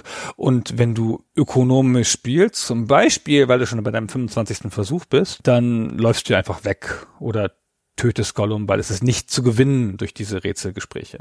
Ja, noch einfacher, du musst dem nie begegnen, weil der Ring liegt an einem Bereich in der Nähe von Gollums See, wo Gollum selbst aber nie vorbeigeht. Der läuft auch auf einem festen Weg immer die gleichen vier Felder ab. Das heißt, du kannst den Ring holen und wieder weggehen und du musst ihm nie begegnen. gut, dann wir finden jetzt den Ausgang und da kann man einfach eine Tür öffnen, die ist auch nicht abgeschlossen und dann ist man draußen und Thorin ist wahrscheinlich noch bei einem, weil der ist einem treu gefolgt und Gandalf ist wahrscheinlich gerade nicht da, weil der die ganze Zeit rumstromert. Und jetzt geht's mit der Handlung aus dem Buch weiter. Beim Abstieg aus den Nebelbergen werden Bilbo und Co. von Unmengen von Wargs umzingelt, feindlichen Wölfen. Dann stoßen auch noch die Orkverfolger dazu. Es steht spitz auf Knopf, aber die Reisenden entkommen ihren Feinden mit Hilfe von freundlich gesinnten Riesenadlern. Gandalf bringt sie zu seinem Freund Beorn, einem Hautwechsler, der sich in einen gewaltigen Bären verwandeln kann. Und verlässt dann die Gruppe vorerst. Beorn rät den Reisenden, den Weg durch den Nachtwald zu nehmen, aber auf keinen Fall vom Pfad abzukommen. Der Wald ist unheimlich, voller leuchtender Augen und beunruhigender Geräusche, aber vor allem ist er schier endlos. Unterwegs gelangen sie an den verzauberten Fluss, wo Bilbos scharfe Augen ein Boot entdecken, so dass das Übersetzen gelingt. Nach vielen Tagen im Wald steht die Gruppe schließlich kurz vor dem Hungertod. Als die Reisenden in der Ferne ein Lager von Elben erblicken, verlassen sie den Pfad, um zu ihnen zu gelangen. Elben sind ein uraltes, menschenähnliches Volk, edel und weise, Kaum aber haben die Gefährten jedoch die Feuerstelle erreicht, sind die Elben verschwunden und alle Lichter erloschen. Der Weg ist nicht mehr auffindbar. Die Gruppe irrt durch den Wald. Sie wird von riesigen Spinnen attackiert, aber Bilbo kann sie bekämpfen, indem er sich mit seinem Ring unsichtbar macht. Derweil haben die Herrscher dieses Waldes, die Waldelben, die Gruppe entdeckt Elben und Zwerge sind keine Freunde. Die Elben nehmen die Reisenden gefangen. Bilbo aber kann wieder mit dem Ring entkommen. Die Zwerge sind nun in einem Kerker der Elben gefangen. Bilbo dringt dort ein, um sie zu befreien. Er stiehlt den Schlüssel, befreit die Zwerge, verfrachtet sie in leere Weinfässer und schubst sie durch eine Falltür in einen unterirdischen Fluss. So schaukeln sie der Seestadt Esgaroth entgegen. Dort angekommen stellt sich Thorin als rechtmäßiger Erbe des Zwergenkönigs vor. Die Bewohner jubeln ihm zu. Sie kennen noch die Erzählungen aus alter Zeit, als die Zwerge im einsamen Berg lebten und die ganze Gegend von ihrem Reichtum profitierte. Ja, also wir würden jetzt eigentlich bei Beorns Haus ankommen und das existiert im Spiel auch, aber er nicht. Beorn kommt nicht als Figur vor, sein Haus ist leer. Das Einzige, was wir hier erreichen können, ist in einem Schrank Nahrung zu finden und mitzunehmen und das war's. Dann geht's weiter in den Nachtwald. Die ganze Kampfszene mit den Wargs und so und das kommt auch alles nicht vor. Also man kann hier in zwei Zügen einfach in dieses Haus gehen, sich Proviant einstecken. Und wenn du hier jetzt einfach von hier aus weitergehst, kommst du an das Tor zum Wald was hier nicht unwahrscheinlich ist, ist, dass du hier schon den Waldelben begegnest, weil durch den Wald patrouilliert nämlich ein einzelner Waldelb. Das kam ja im Buch auch vor, da werden die äh, Zwerge ja gefangen genommen davon. Aber hier patrouilliert einer und der macht auch ganz genau das. Der nimmt hier ohne Rücksicht auf Verluste alles gefangen, was hier durchläuft. Also dich, Thorin, aber auch andere Leute, die sich hierhin verirren. Warge, also diese Wolfswesen zum Beispiel, das wird hier auch gerne mal von dem Waldelb gefangen und in einen Kerker geworfen. Zu diesem Kerker kommen wir noch, aber wenn man hier an dem vorbeikommt, dann kommt man an den verzauberten Fluss und das ist ein Ort, der ist meines Erachtens ohne Buchwissen nicht lösbar. Weil es ist genauso wie im Buch, dass man hier über den Fluss setzen muss, weil Bilbo ein Boot erkennt, das auf der anderen Seite liegt. Und im Spiel gibt es dafür meines Erachtens keine Indikation, oder?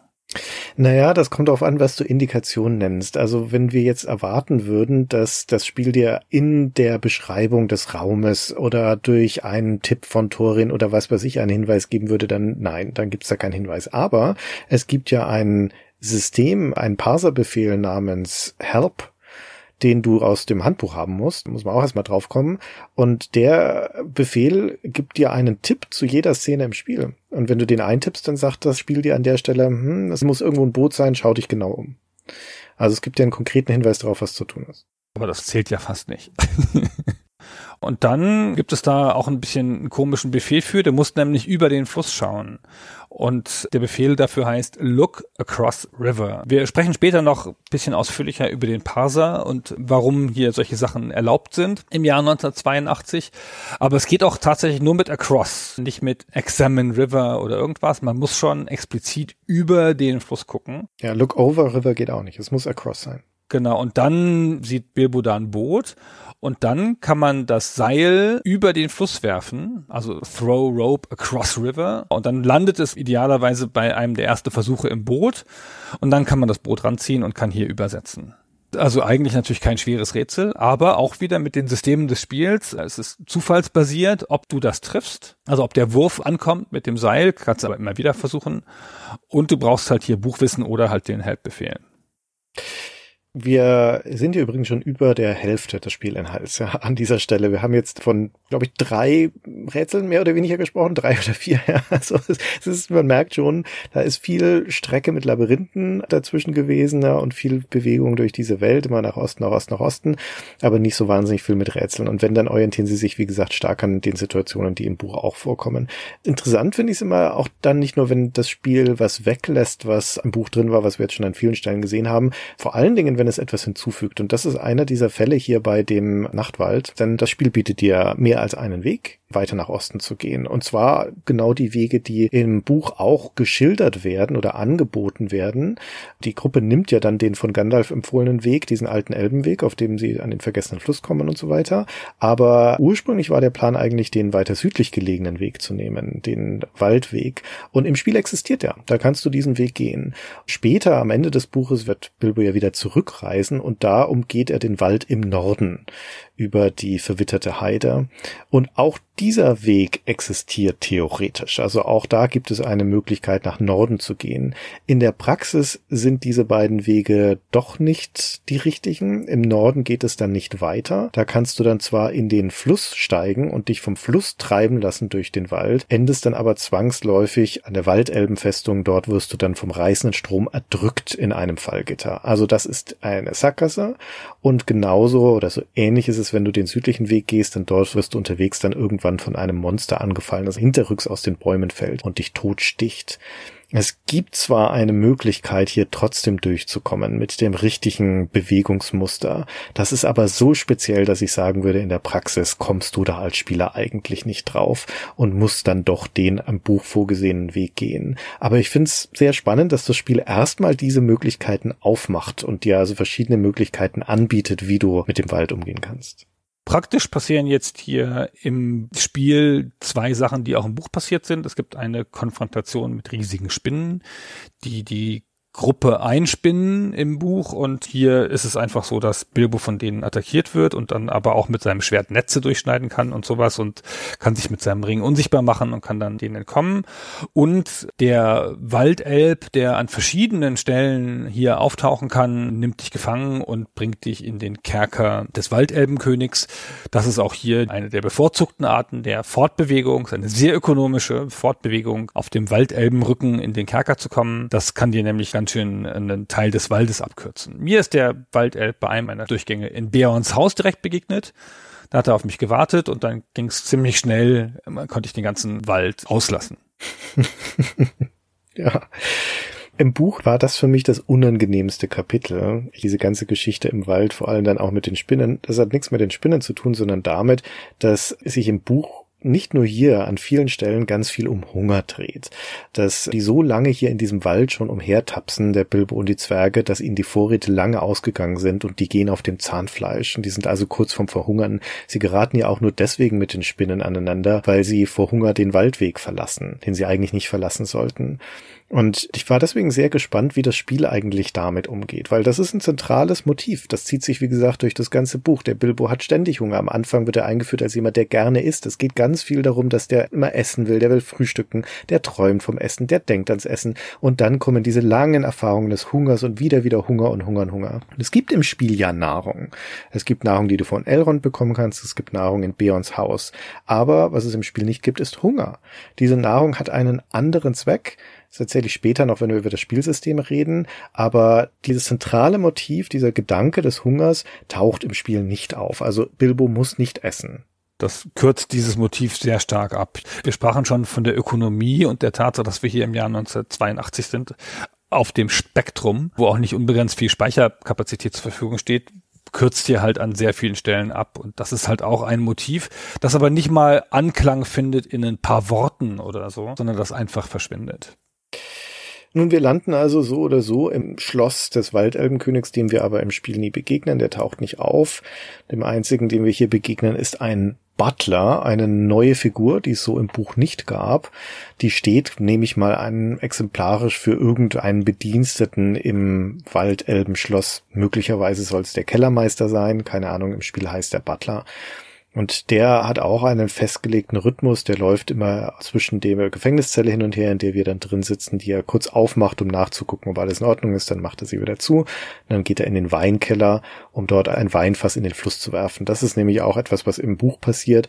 Der Elbenkönig trinkt gerne und wenn ein Weinfass leer gemacht ist, dann wird es in den Fluss gestoßen, um über den Fluss wieder zurückzutreiben in die Stadt der Menschen, damit es dort wieder aufgefüllt werden kann. Denn die Menschen machen den Wein für die Elben. Ja, und der Butler läuft da immer hin und her. Das heißt, das Rätsel, das sich jetzt hier anschließt, und das ist auch ein ganz nettes Rätsel, ist, dass wir den Ring an dieser Stelle mal produktiv einsetzen müssen, der ja unsichtbar macht und wenn Bilbo sich unsichtbar macht, dann kann er für eine Weile, für ein paar Züge lang bleibt er unentdeckt. Irgendwann, keine Ahnung, rutscht ihm der Ring wieder vom Finger oder sowas. Wie, das Spiel sagt da nichts dazu. Sagt dir noch nicht mal, wenn du wieder sichtbar bist, aber irgendwann bist du wieder sichtbar. Das merkst du dann, wenn der Butler dich sehen kann und dich wieder ins Gefängnis schmeißt. Aber die eigentliche Aufgabe ist hier also, unentdeckt zu bleiben, schnell ein, dass der Fässer zu leeren, in denen Wein drin ist, und dann entweder in das Fass zu kriechen und sich vom Butler ins Wasser schmeißen zu lassen oder das Fass selber reinzuschmeißen und drauf zu springen. Es gibt ja tatsächlich zwei Möglichkeiten, dieses Rätsel zu lösen und den Rest des Weges durch den Wald einfach auf dem Wasser zu verbringen. Und dann kommt man auch an der Ostseite am langen See an. Das ist eine Sache, die ja im Buch auch genauso passiert. Was hier sehr strange ist, ist, dieser Butler müsste ja einfach deinen Kerker nicht aufschließen, dann wäre das Spiel da zu Ende.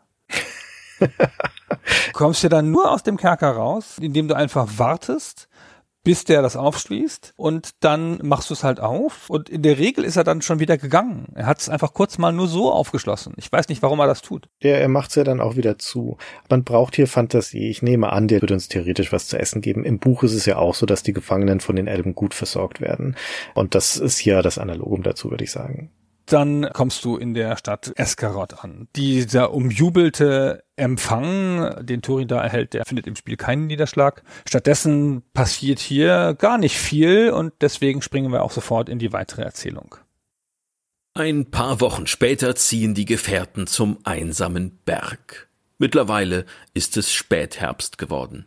An der Westseite des Berges finden sie die verborgene Seitentür. Es gelingt ihnen aber erst nach einer Weile, diese zu öffnen. Bilbo wird zum Erkunden der Höhle vorausgeschickt. Und tatsächlich, mitten in glitzernden Schätzen schläft der Drache Smaug. Bilbo hat den Ring am Finger, aber Smaug kann ihn riechen. Die beiden sprechen miteinander, ein finessenreicher Dialog, bei dem Bilbo in Rätseln spricht. Der Drache ist erst amüsiert, wird aber wütend, da er Bilbo zwar wittern, aber nicht sehen und folglich nicht fangen kann. Schließlich bricht er aus dem Berg aus und fliegt zur Seestadt, weil er vermutet, dass man Bilbo von dort geschickt hat. Bilbo hat aber die Schwachstelle des Drachen entdeckt, ein kahler, ungepanzerter Fleck auf der Brust. Als er den Zwergen davon berichtet, hört auch eine neugierige Drossel zu. Die Zwerge und Bilbo plündern nun die verlassene Höhle. Der Drache brennt derweil die Seestadt nieder. Aber die Drossel, die Bilbo belauscht hatte, bringt dem Bogenschützen Bart die Information über Smaugs verwundbare Stelle. Bart gelingt es, Smaug mit seinem letzten Pfeil zu töten. Ja, jetzt kommen wir wieder an einen Punkt, wo das Spiel etwas abweicht, denn im Buch, haben wir gerade gehört, wird der Drache besiegt von Bard in der Stadt, in der Seestadt. Und das passiert im Spiel nicht so, sondern da muss man Bard, der auch existiert, aus der Stadt mitnehmen und muss ihn zum Berg schleppen. Mit der bewährten Methode. Entweder trägt man ihn oder man sagt ihm in jedem Feld so, geh jetzt bitte nach Norden, geh jetzt nach Osten, geh jetzt nach Norden und so weiter. Und dann macht er das auch. Und so bewegen wir uns dann jetzt von hier, wir sind ja jetzt im Südosten der Karte und eigentlich müssen wir jetzt nur noch ein bisschen nach Norden gehen, bis wir in die Verwüstungen des Drachen gelangen. Im Englischen heißt es so schön The Desolation of Smog und im Deutschen heißt es die Verwüstungen und dann vor dem einsamen Berg stehen. Übrigens, im Spiel wird der Drache nie benannt. Das Wort Smog kennt das Spiel noch nicht mal. Wenn du das eintippst in den Parser Look at Smog oder sowas, dann sagt das Spiel, ich kenne dieses Wort nicht. Ja, es ist ja einfach nur der Drache, der rot-goldene Drache. ja, genau. Der Bart ist glücklicherweise einigermaßen zuverlässig, was das Reagieren auf Befehle angeht. Und man kann, das haben wir noch gar nicht gesagt, man kann Befehle stapeln. Also man kann jemandem sagen, mach das, Komma das, Komma das, Komma das. Und das klappt bei mir komischerweise nicht immer, aber vielleicht lag es auch an meiner Version, aber manchmal. Und man kann hier Bart zum Beispiel sehr automatisiert auf schon fast den gesamten Weg hinschicken, wenn man den Weg schon kennt. Dann geht er da schon mal vor. So, und dann sind wir auch schon fast am einsamen Berg. Ja, das Überraschende ist, zumindest ging es mir so, dass in der Kassettenversion es gut sein kann, dass dir da vor dem einsamen Berg der Drache begegnet. Der läuft da nämlich rum. Und das ist schon mal einigermaßen überraschend, weil im Buch hockt er ja schön brav in seiner Höhle drin. Aber noch überraschender ist, dass der dir nichts tut. Das ist dir herzlich wurscht, dass du da mit dem Bart rumläufst. Der zieht dann weiter seine Bahnen. genau. Das wäre nämlich voll unfair, wenn der dich hier einfach angreifen würde, wo du ihm ja noch nichts getan hast. Genau, das wird sich erst dann ändern, wenn du es wagst, etwas von seinem Schatz mitzunehmen. Dann wird er feindselig. Also falls du das tust, jetzt in die Drachenhöhle reinzugehen und dann den Schatz mitzunehmen, dafür ist man ja da. Wir sind ja eigentlich gar nicht hier, um den Drachen zu töten, sondern eigentlich wollen wir den Schatz bergen. Und wenn du das tust, dann wird der Drache aber ganz schön böse und verfolgt dich ab dann auch. Also du könntest ja jetzt einfach den Rückweg antreten, zurück in die Seestadt, zurück in den Wald, aber die ganze Zeit sagt das Spiel, dass sich der Drache nähert, dass der hinter dir herfliegt. Und irgendwann kommt der Punkt, wo er von oben herabstößt und dich zu einem Keks brät. Und dann ist das Spiel vorbei. Dagegen gibt es nur eine Methode. Es muss der Bart, der das ja eh im Buch gemacht hat, muss auch hier den Drachen töten. Von Schwachstellen des Drachen, besonderer Präzision, Geheimwissen oder von schwarzhaften Drosseln ist im Spiel nicht die Rede. Hier muss man einfach den Bart an der richtigen Stelle haben und ihm dann sagen, shoot the dragon. Und berühmtermaßen, wir haben es ja schon gesagt, lehnen auch diese Charaktere, denen du Befehle gibst, die manchmal ab. Und das ist natürlich ein großer dramatischer Moment, der von Spielern oft berichtet wurde, ist hier, wenn der Bart an der Stelle sagt, ne, das ist aber gar kein dramatischer Moment, zumindest nicht in der Kassettenfassung, weil der Drache tut dir nicht, solange du nicht seinen Schatz gestohlen hast. Dann sagst du dem Bart halt einfach nochmal, so, jetzt bitte, komm, er sitzt da gerade so schön. Ja, das stimmt. Aber also kannst du ja in dieser Situation auch sein, nachdem du den Schatz gestohlen hast. Und dann wäre es schon ganz gut, wenn der Bart jetzt mal schießt. Ja, dann wäre es ganz gut, das stimmt. Ja, und dann in, ja, in poetischer Kürze gibt es dir dann drei Zeilen aus auf dem Bildschirm, nämlich Bard shoots the red golden dragon. Nächste Zeile. The arrow hits the dragon. Nächste Zeile. The dragon is dead. Und das ist das Ende von Smoke. Das ist ein bisschen enttäuschend für ein Spiel, das eine Literaturversoftung ist. ja, es ist sehr antiklimaktisch, aber wiederum, der Tod des Drachens ist ja weder im Spiel noch im Buch der Endpunkt der Geschichte. Das ist ja ein Zwischenziel, ein wesentliches Zwischenziel, kein Zweifel. Aber das geht natürlich noch weiter. Und hier ist es auch so. Jetzt müssen wir nur noch der Vollständigkeit halber sagen, wir haben jetzt so schnell gesagt, ja, dann geht man zum Drachen rein. Das ist ja ein Riesending im Buch. Und das kann es theoretisch auch hier im Spiel sein. Wir können an die Westflanke des Berges dort am richtigen Ort dann ein paar Runden ausharren. Auch das ist wieder genau analog wie bei den Trollen, einfach ein getimtes Rätsel. Du musst am richtigen Ort einfach ein paar Runden lang warten. Dann kommt dieser Moment, wo die Abendsonne ihren letzten goldenen Strahl über den Horizont schickt und der trifft dann auf den Stein und die Türe und das Schlüsselloch öffnet sich in der Felswand. Und dann muss Thorin mit diesem im Goblin-Kerker gefundenen Schlüssel da sein und muss dann das Ding aufsperren. Dann kannst du dich da reinschleichen zum Drachen. Das kannst du alles so machen, du kannst aber auch einfach durch die Vordertür reinmarschieren. Und das ist auf jeden Fall die bessere Lösung. Zumindest in der Kassettenversion. Das ist eine von den Sachen, die sich später ändern wird, aber das erzählen wir dann noch. Das ist ein bisschen enttäuschend, dass man diesen Schlüssel dann doch nicht braucht, um den es hier eigentlich geht, theoretisch jedenfalls in der Version. Aber das hier, das ist der korrekte Weg rein. Genau. Und dann hat man den Berg geöffnet, den Schatz genommen und Bart den Drachen töten lassen. Und dann ist ja eigentlich alles vorbei. Aber Henna hat ja noch mehr zu sagen. Der Drache ist tot. Und allen ist klar, dass jetzt die unermesslichen Schätze im einsamen Berg unbewacht sind. Die Menschen der Seestadt brechen dorthin auf, eine Armee der Elben begleitet sie. Es kommt am einsamen Berg fast zu einer Konfrontation mit Thorins Zwergen, die alles für sich beanspruchen. Mittlerweile ist zudem eine Zwergenarmee als Verstärkung eingetroffen. Bilbo und der rechtzeitig zurückgekehrte Gandalf treten als Vermittler auf. Aber als alles gerade nach Krieg aussieht, taucht eine Ork-Armee mit einem Heer von Wargen auf. Zwerge, Menschen und Elben schließen sich zusammen, es beginnt die Schlacht der fünf Heere. Die Orks werden besiegt, auch weil die Adler und Beorn helfend eingreifen. Thorin wird allerdings tödlich verwundet. Nach der Schlacht werden die Schätze friedlich geteilt. Die Zwerge ziehen wieder in den einsamen Berg ein und Bilbo kehrt, reich beladen mit Schätzen, nach Hause zurück. Ja, diese dramatische Schlacht der fünf Heere, die gibt's hier nicht im Spiel. Im Spiel ist jetzt nur noch eine Sache zu tun, nämlich der Schatz also wie auch immer man sich das vorstellen muss, das wird ja im Buch auch dramatisch geschildert, was für ein gigantischer Reichtum das ist. Also ein riesiger Haufen. Und was will denn unser kleiner Bilbo jetzt eigentlich an Schatzbergen? Im Buch schafft das ja gerade mal zwei Taschen voll Gold und Silber auf sein Pony zu hängen und das leidet da schon sehr darunter. Und hier im Spiel hat er ja noch nicht mal ein Pony dabei. Also man fragt sich, was er sich da eigentlich in die Tasche gesteckt hat. Vielleicht irgendwie ein paar Juwelen oder so.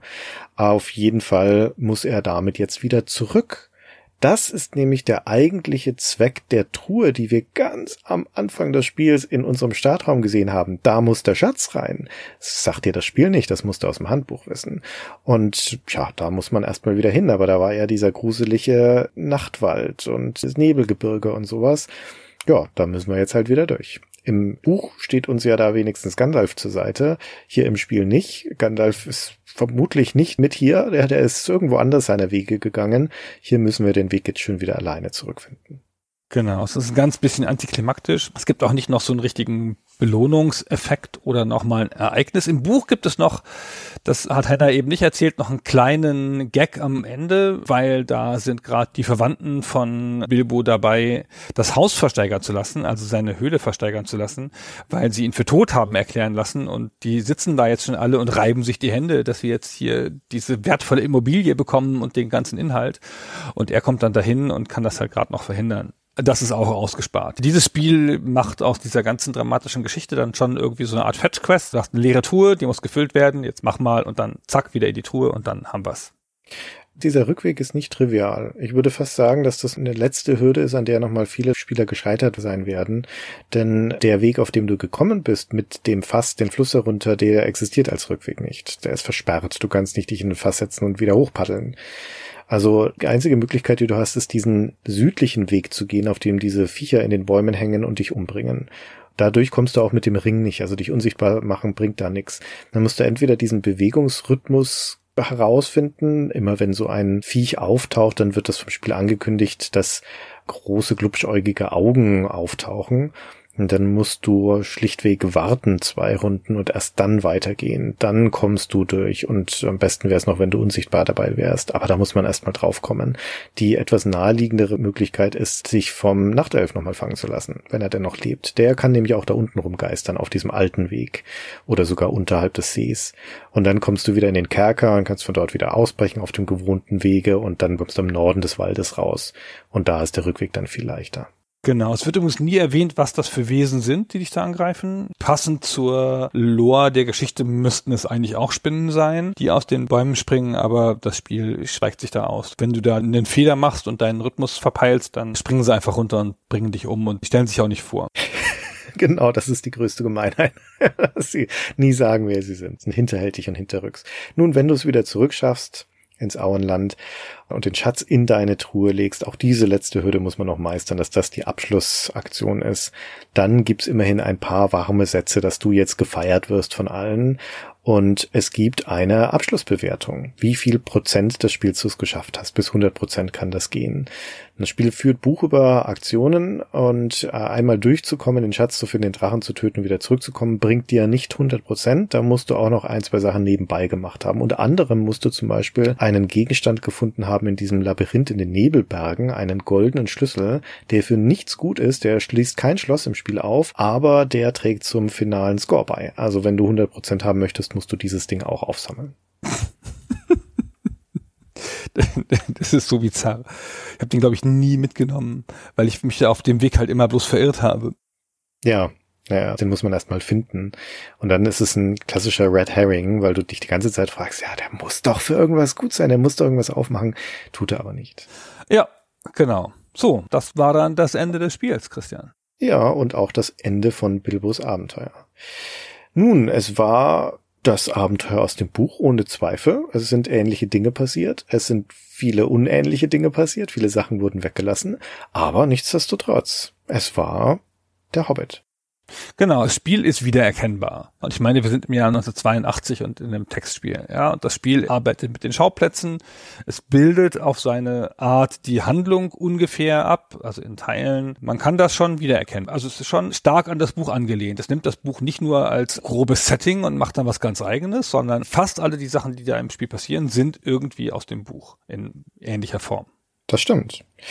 So, und jetzt haben wir diverse Fragen noch zu klären, Gunnar. Wie, wie kam das eigentlich dazu, dass hier das Buch versoftet wurde? Wie funktionieren ein paar von diesen ganzen Mechaniken dann eigentlich detaillierter? Wie ist es eigentlich mit der Autonomie von diesen Charakteren? Das sind nämlich sehr spannende Dinge. Aber bevor wir dazu kommen, müssen wir, glaube ich, erstmal erzählen, wie das Spiel eigentlich entstanden ist. Das ist nämlich ganz hilfreich für das Verständnis von den Erklärungen. Und da springen wir nochmal ein paar Jahre weiter zurück ins Jahr 1977. Dort wird die Firma Melbourne House gegründet gegründet. Und zwar als ein Buchverlag in London von zwei Australiern, von Alfred Milgram und Naomi Besen. Besen? Bessen? Lass uns nicht Besen sagen. Naomi Bessen. Das sind Geschäftspartner, die werden dann auch ein Paar und werden später auch heiraten. Dieser Alfred Milgram, wie gesagt Australier, der hat eigentlich Chemie studiert. Der hat noch mal ein paar Jahre vorher hat er schon in Australien einen kleinen Verlag begründet, um da australische Romane rauszubringen. Sie, Naomi Besson, ist die Tochter von Einzelhandelsmagnaten. Die hat Sprachen studiert, hat als Lehrerin gearbeitet und die treffen sich dann aber im Verlagswesen. Und diesen Verlag in London macht der Alfred Milgram hauptsächlich deswegen auf, das ist eine ganz pragmatische Entscheidung, weil er nämlich gerne US-amerikanische Bücher vertreiben möchte, also möchte Lizenzen dafür kaufen, möchte die rausbringen in Australien, aber die nur für den australischen Markt zu lizenzieren, das lohnt sich kaum.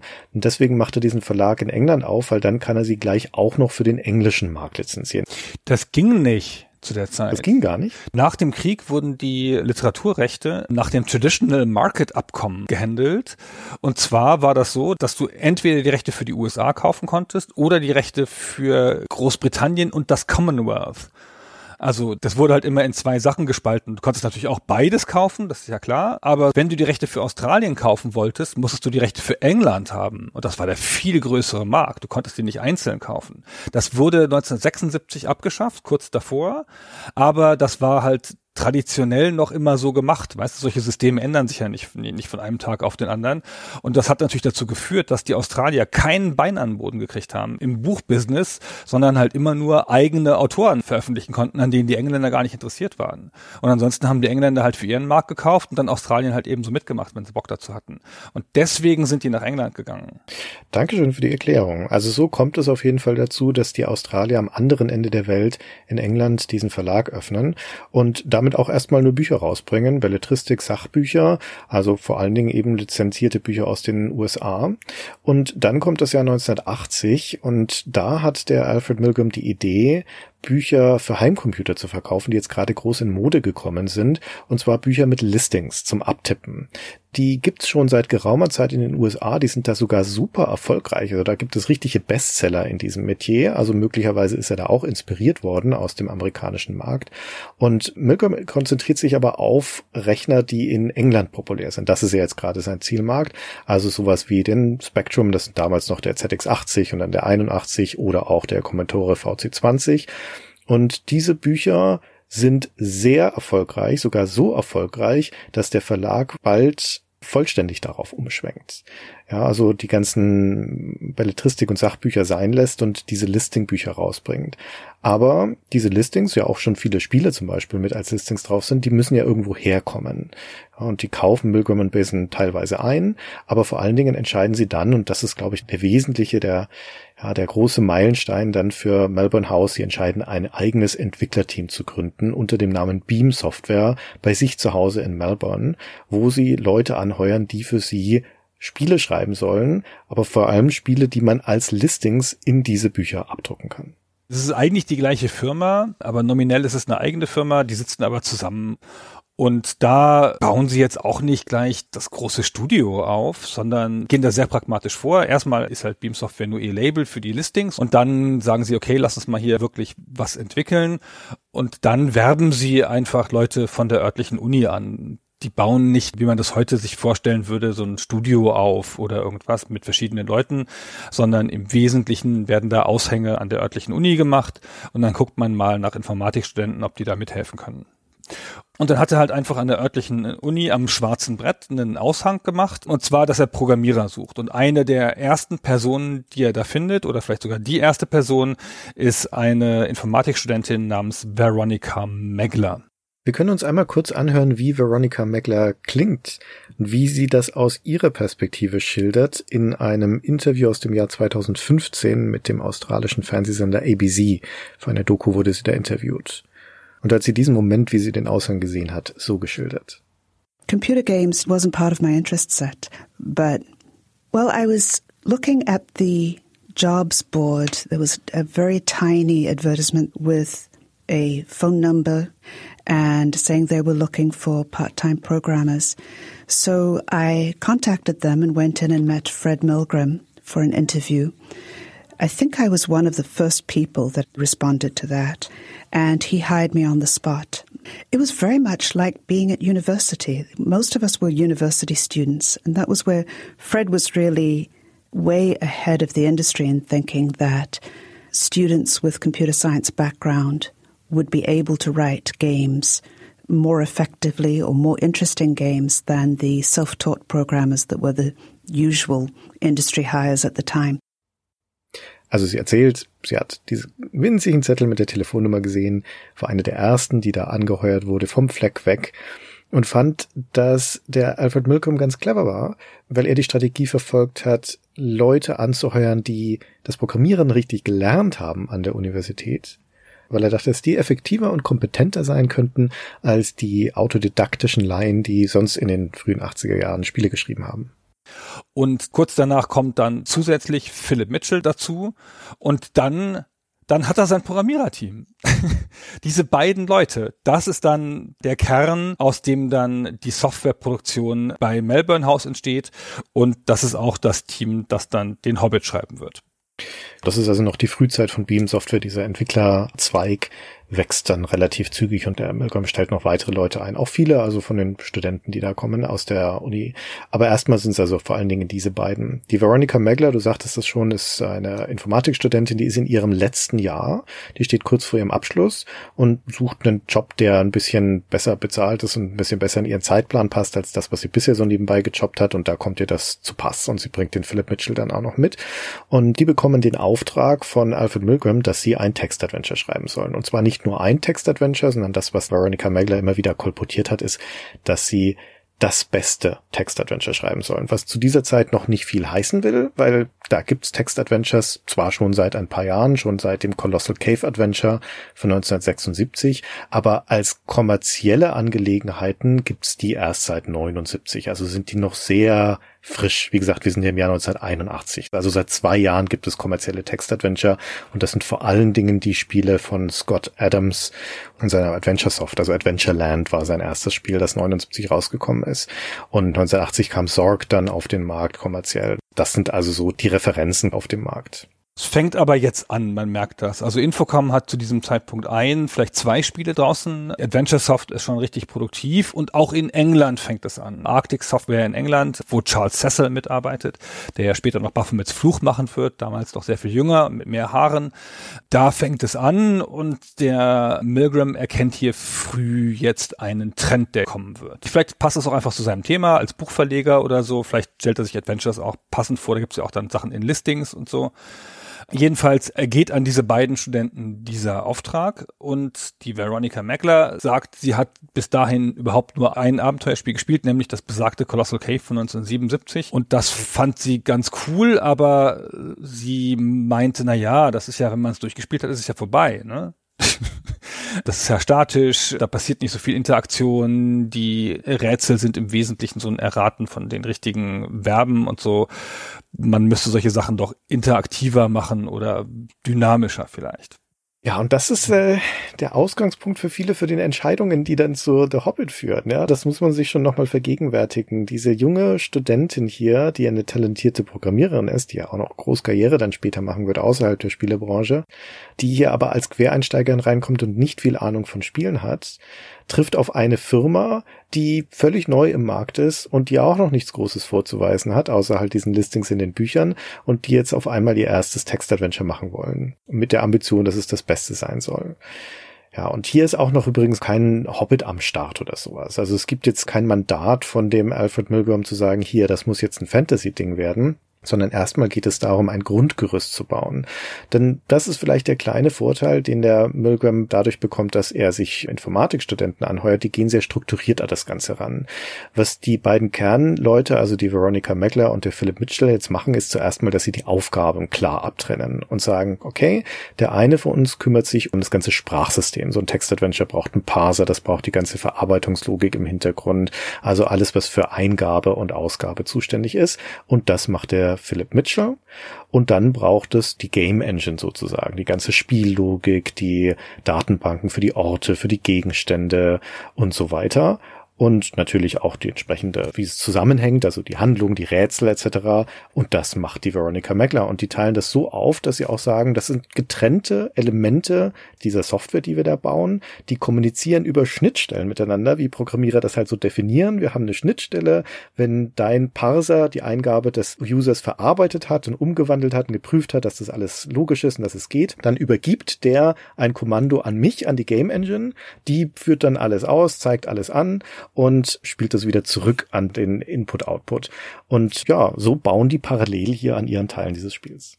Der Mitchell ist dementsprechend wahrscheinlich derjenige, der das Strukturierte, das Perfektionistische bringt und die Meckler ist demnach die, die die Kreativität einbringt oder die großen konzeptionellen Ideen. Das passt ja immer gut zusammen, ne, dass der Kreative ein bisschen eingefangen wird von dem anderen und dass der andere ein bisschen angestachelt wird vom Kreativen.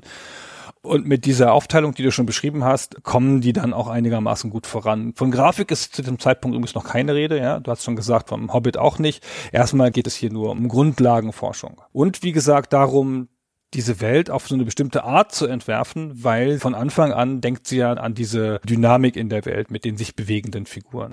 Sich bewegende Figuren sind jetzt erstmal nichts grundlegend Neues. Zorg hat ja auch schon eine, ne, den berühmten Dieb, der genau das macht, was Gandalf hier macht, der rumläuft und dir Sachen klaut unerträgliche Figur in Sorg 1 und davon will sie aber mehr haben. Und zwar nicht einfach mehr Figuren dieser Art, sondern sie will ein ganzes System, wo die Figuren in der Welt sich unabhängig voneinander bewegen können, sozusagen mit eigener Agenda.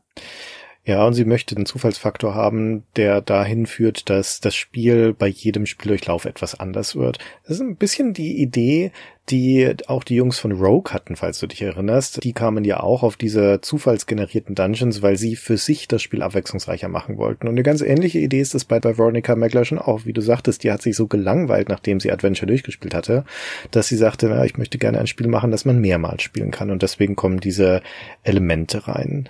Wir hatten ja gesagt, das Spiel hat angefangen ohne die Tolkien-Lizenz, also ohne den Gedanken, dass das ein Hobbit-Spiel wird. Und in den ersten sechs Monaten der Entwicklung war das also auch noch ohne ein konkretes Szenario Szenario. Und dann aber kam dieser Hobbit-Gedanke dazu. Genau, und das ist augenscheinlich eine Idee von Milgram, was auch ein bisschen nahe liegt. Der ist ja auch immerhin Buchverleger und ich nehme an, er hat da einfach Kontakte gehabt. Proaktiv ist er auf das Tolkien Estate zugegangen Tolkien ist ja zu dem Zeitpunkt schon tot. Da gibt es eine Erbengemeinschaft, also eine Stiftung, die diese Rechte verwalten. Und die ist gefürchtet, diese Stiftung. Also die sitzt auf ihren Rechten eifersüchtig, gibt die nicht einfach so raus. Und ist auch alles nicht so leicht. Aber dem Milgram gelingt es relativ easy, diese Rechte zu erlangen. Weil er schon den Prototypen dabei hat. Die haben ja schon sechs Monate reingesteckt. Genau, weil die das Spiel nämlich schon haben und er das vorführen kann und sagen kann, was er da vorhat. Dass sie halt von diesem neuen Medium überzeugen will und dann gleich sagen kann, hier, also da bei dem neuen Medium, da seid ihr die Speerspitze. Das ist jetzt hier nicht einfach nur so ein Spiel, das ist ja das beste Text-Adventure aller Zeiten, wie er ja als Maßgabe ausgegeben hat. Und davon lassen die sich dann ja tatsächlich überzeugen und haben aber nur eine Sache, auf die sie bestehen. Sie sagen, ja, es muss aber in jeder Packung dann eine Ausgabe des Buches liegen. Und das ist ja so eine Win-Win-Situation. Damit kriegen die Tolkien-Leute natürlich einfach nochmal mehr Bücher verkauft, weil er muss die Bücher natürlich dann bei ihnen kaufen, logischerweise. Sicherlich zum rabattierten Preis, sonst ist das ja nicht darstellbar, aber immerhin. Also das heißt, es wird halt einfach für viele Leute in dieser Zeit der erste Kontakt zum Hobbit gewesen sein oder zu den Werken von Tolkien überhaupt. Das war ein cleverer Schachzug.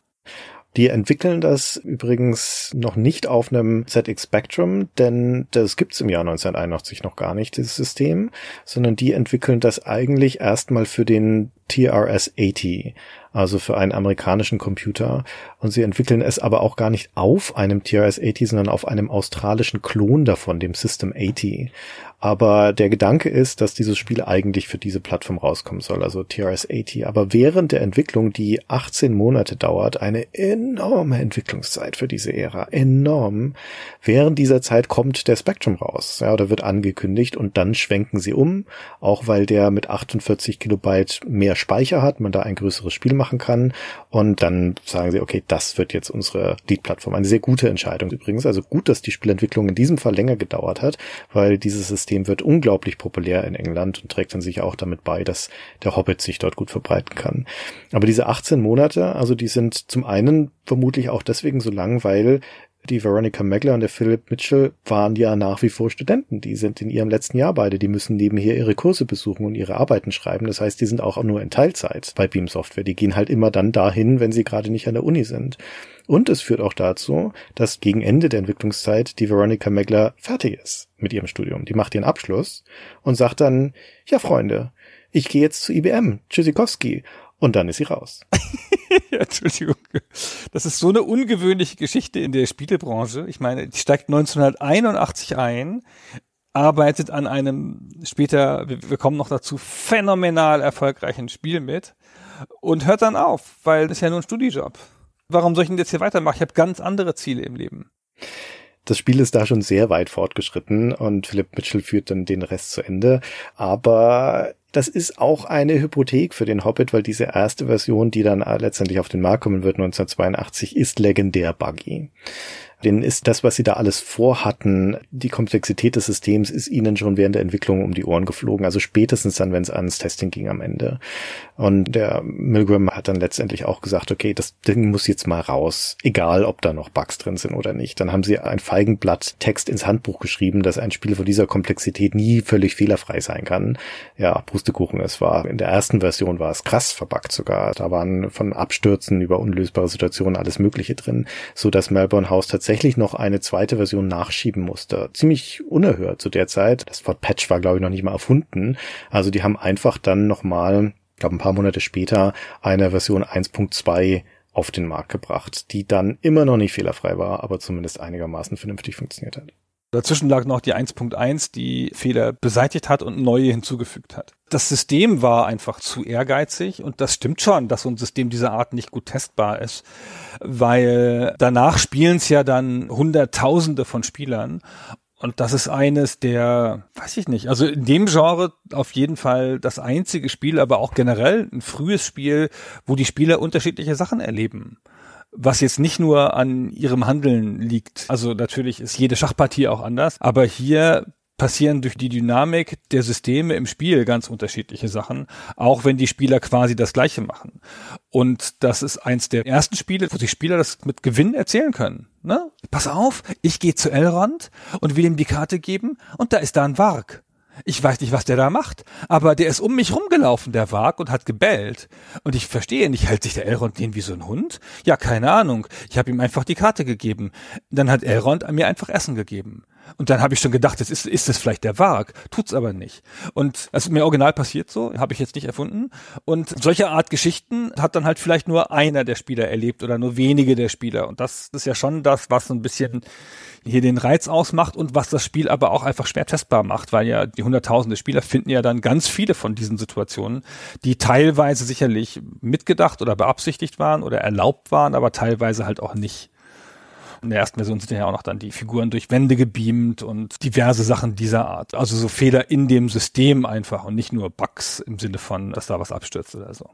Okay, ich glaube, dann ist eine gute Zeit, dass wir jetzt mal unter die Haube gucken von der Hobbit. Denn das ist ganz faszinierend, bei so einem frühen Spiel zu gucken, wie funktioniert das eigentlich? Wie sind denn da die Gedanken? Und man muss dazu sagen, das ist ganz gut dokumentiert, weil es so ein wichtiges frühes Spiel war. Und es gibt vor allen Dingen ein sensationell hilfreiches Projekt namens Wilderlands und das ist eine Art Emulation der ZX Spectrum Version des Spiels, bei der du aber gleichzeitig auch eine Karte siehst und auf dieser Karte verfolgen kannst Runde für Runde, wer sich wo befindet und dir werden auch die wichtigsten Stati von den ganzen Variablen und Objekten im Spiel angezeigt. Also du kannst gleichzeitig in die Maschine reingucken, sozusagen, während das Spiel läuft. Haben wir auch mit benutzt hier für unsere Recherche. Kann ich nur empfehlen, das ist ganz großartig mal zu gucken, was passiert denn im Hintergrund? Wie bewegen sich denn eigentlich die anderen Figuren in dieser, ja, ich möchte möchte fast sagen, in dieser Simulation, weil das ist schon das Bemerkenswerte an The Hobbit. Übrigens ein bisschen wie bei im gleichen Jahr erschienenen Deadline von Infocom. Also vielleicht lag die Idee auch in der Luft, dass hier nicht nur ein Text-Adventure passiert, was einfach auf so Aktion-Reaktion mit dem Spieler ausgelegt ist, sondern das gleichzeitig auch einen Simulationsaspekt erhält. Also da passiert etwas in der Spielewelt, da gelten bestimmte Regeln in dieser Welt und nach denen lebt diese Welt und leben die Leute da drin.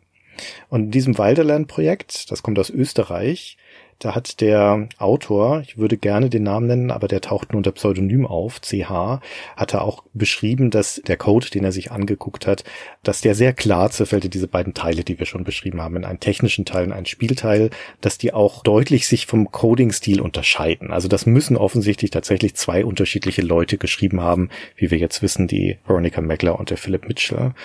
Und dieser technische Teil, das ist quasi der Parser, also diese ganze Sprachgeschichte.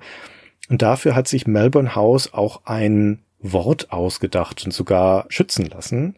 Und zwar nennen die das English. Ihr Parser heißt English, aber nicht mit einem E vorne dran, sondern mit einem I.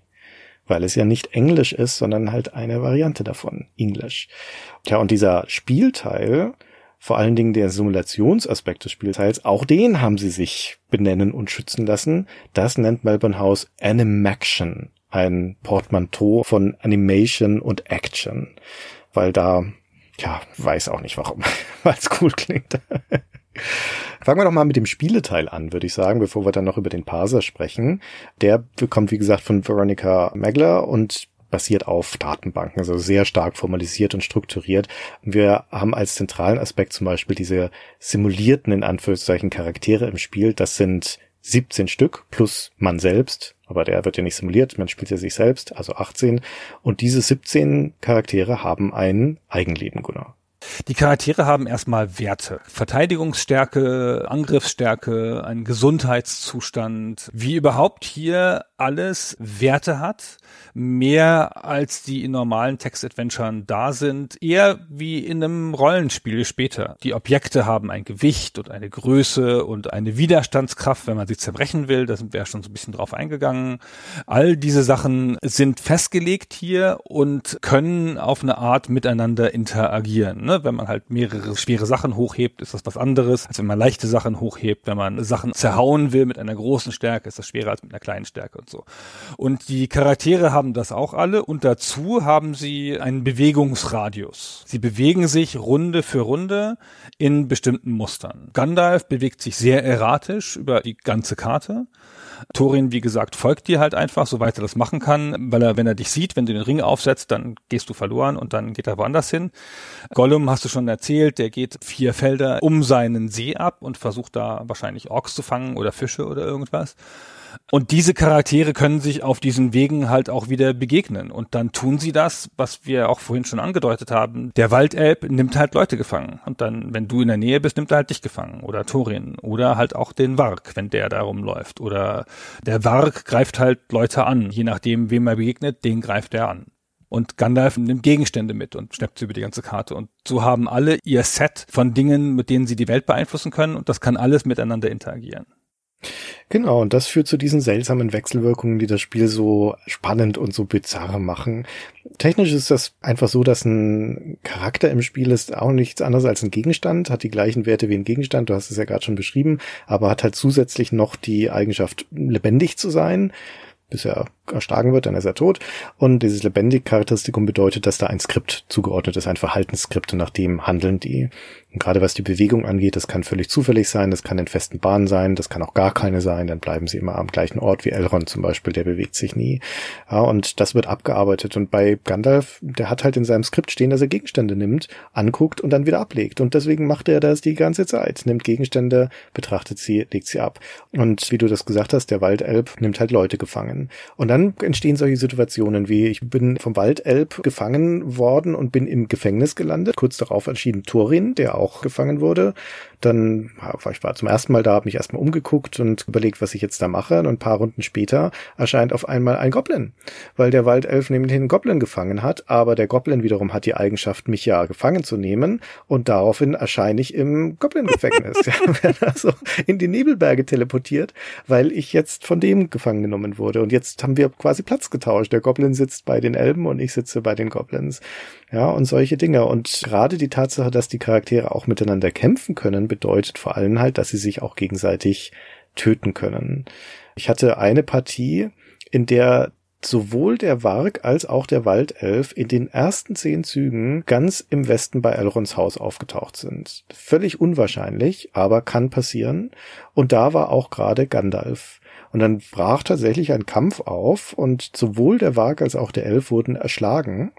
Und dann dachte ich schon, ja, das ist ja sehr gut, dann sind die beiden aus dem Weg und dann ist Gandalf als nächste Amtshandlung zu den Trollen zurückgelaufen, wo wir eigentlich schon vorbei waren und hat sich von denen töten lassen.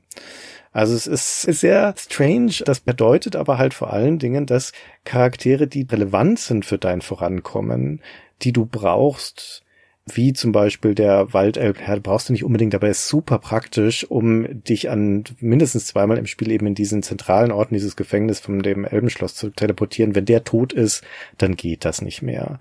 Thorin kann sterben. Wenn Thorin tot ist, brauchst du eigentlich das Spiel nicht mehr weiterspielen. Wenn Bart stirbt, kannst du den Drachen nicht mehr töten und so weiter. Und es kann dir passieren, dass du im Laufe deines Abenteuers immer weiter nach Osten gehst und triffst auf jemanden wie zum Beispiel den Butler, der ja eigentlich hier die Weinfässer runterstößt und der ist aber tot. Bei mir war das genauso. Ich habe seine Leiche angetroffen und daneben stand der Warg. Der wurde nämlich vom Waldelben gefangen, ist dann ins Gefängnis gekommen, der Butler hat die Tür aufgemacht, der Warg ist ihm ins Gesicht gesprungen und dann war er hin. Und das ist ja gewollt von dem Spiel. Das ist diese Art von Interaktion, die mit dem Buch nichts mehr zu tun hat. So verhält sich der Werk im Buch nicht. Und so verhält sich ja logischerweise auch Gandalf im Buch nicht. Da geht es am weitesten weg von dieser Literaturvorlage, indem es dieses freie System da baut, in dem diese Charaktere interagieren können. Und das führt einerseits zu dem, was man Emergent Gameplay nennen möchte heutzutage, also zu zufällig entstehenden Situationen in Spielen, die aus den Systemen erwachsen, aber praktisch natürlich auch einfach zu ganz vielen Runs durch das Spiel, die fehlschlagen, wegen Sachen, die du gar nicht kontrollieren konntest, die einfach so passieren.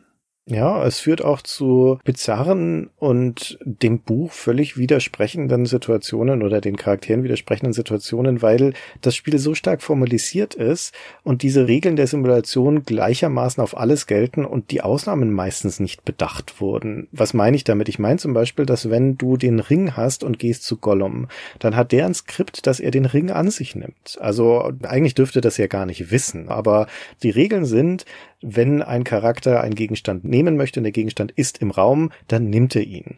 Und so passiert es auch bei Gollum. Ja, dann hat Gollum den Ring. Was jetzt? Naja, die Regel des Spiels ist, der Simulation ist, ich kann jeden beliebigen Charakter bitten, mir einen Gegenstand zu geben, den er besitzt. Also sage ich zu Gollum, hey, gib mir den Ring.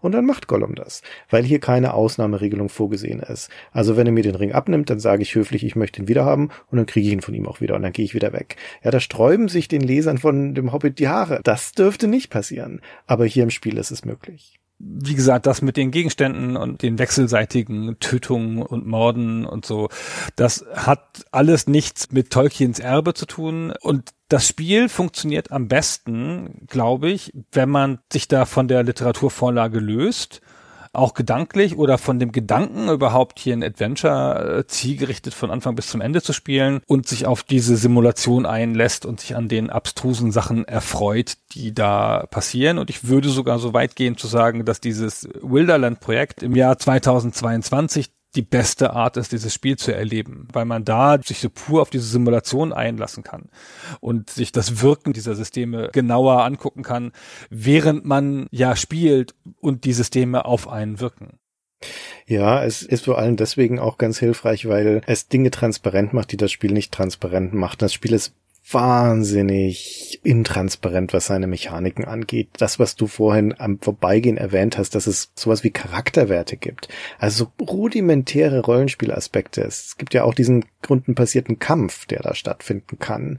Und dem liegen ja auch irgendwelche Regeln zugrunde. Aber das wird nirgends erklärt und auch nicht sichtbar gemacht. Du kannst Nahrung zu dir nehmen, wie gesagt. Von Elrond kannst du Nahrung bekommen, von Bären, also aus seinem Haus. Und ja, was bringt das eigentlich? Es gibt, wie gesagt, keinen Hunger, aber es gibt diesen Stärkewert. Und was passiert, das macht Wilderland deutlich, ist, dass wenn du etwas isst, wenn Bilbo etwas isst, dann steigt sein Stärkewert um zehn Punkte. Das hilft uns aber noch nicht dabei zu verstehen, wofür das eigentlich gut ist. Die Stärke ist offensichtlich, so wie ich das verstanden habe, gleichzeitig auch die Lebensenergie. Ich habe nie erlebt, also wirklich nie im Spiel erlebt, dass die sinkt, außer wenn du in Kämpfen verletzt wirst. Also das ist die eine Möglichkeit, die passieren kann. Das passiert aber gar nicht so häufig, weil bei Dingen wie dem Nachtelf oder den Goblins wirst du ja einfach verhaftet von denen. Da kommt es ja ganz selten zu einem Kampf. Also das ist gar nicht so wahrscheinlich, dass das passiert. Und ansonsten ist auch relativ unklar, was eine höhere Stärke bedeutet. Vermutlich vielleicht eine höhere Trefferwahrscheinlichkeit Wahrscheinlichkeit, wenn du gegen irgendjemanden kämpfst, aber ich weiß es nicht so genau. Das muss doch eine Trefferwahrscheinlichkeit sein, weil es gibt ja Situationen, also in einem Durchlauf, da bin ich bei Elrond vorbeigegangen und habe da einfach ein paar Runden gewartet und dann hat er mir drei oder viermal was zu essen gegeben. Und dann habe ich halt da gegessen und dann bin ich von einem Warg angegriffen worden und dann konnte der Warg mich nicht mehr verletzen. Dann stand da, meine Verteidigungskraft ist zu stark. Oder ist das ein anderes System?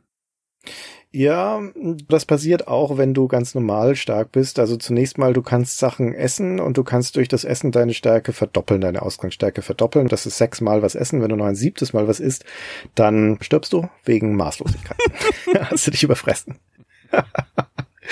Man sieht in Wilderland ja auch, was die Ausgangsstärken von den anderen Kreaturen sind. Und es gibt nur ganz wenige Charaktere im Spiel, die überhaupt schwächer sind als Bilbo. Logischerweise, der ist als Hobbit halt auch nur eine halbe Hose.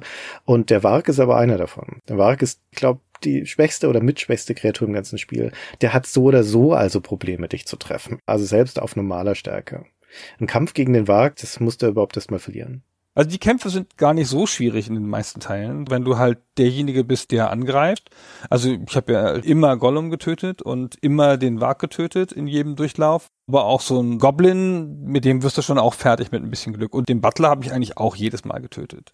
Der nervt ja sonst bloß. Ja, hast du nur die Schwachen erschlagen. Ja, weiß ich, den Drachen natürlich nicht doof, Mann. Natürlich habe ich nur die Schwachen erschlagen das ist eigentlich ein Spiel, in dem du überhaupt nicht kämpfen sollst, ist mein Eindruck. Also es gibt keine Notwendigkeit, überhaupt irgendeinen einzigen Kampf zu schlagen. Du kommst durch das ganze Spiel durch, ohne zu kämpfen. Mal abgesehen vom Drachen, aber da ist es ja auch ein Rätsel, weil Bart ihn erschießen muss. Und das ist kein Kampf, das ist dann eine Spezialattacke. Ja, auch wie diese Sachen mit Gewichten von Gegenständen und sowas. Also ich habe auch irgendwo gelesen, deine Tragkraft hängt davon ab, wie stark du bist. Das ist aber ziemlich lächerlich in der Praxis, weil es gibt überhaupt nicht viele Gegenstände. Es gibt im ganzen Spiel 14 Inventargegenstände, 14 und vier davon sind Schlüssel. Und wenn du irgendwas nicht mehr brauchst, wie die Schlüssel, dann legst du sie ab. Also ich bin nie in die Situation gekommen, dass ich irgendwas nicht mehr hätte tragen können. Ich glaube, das Spiel hat tatsächlich mehr Systeme, als es eigentlich braucht.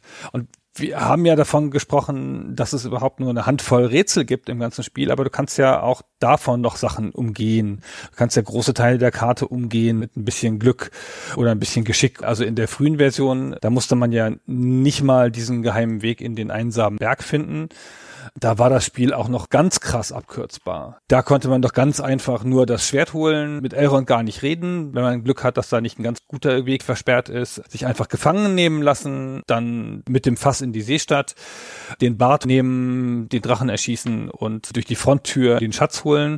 Und das sind also echt nur eine Handvoll Handlungen. Also immer noch viel Weg durch das ganze Spiel, aber eine Handvoll Handlungen nur.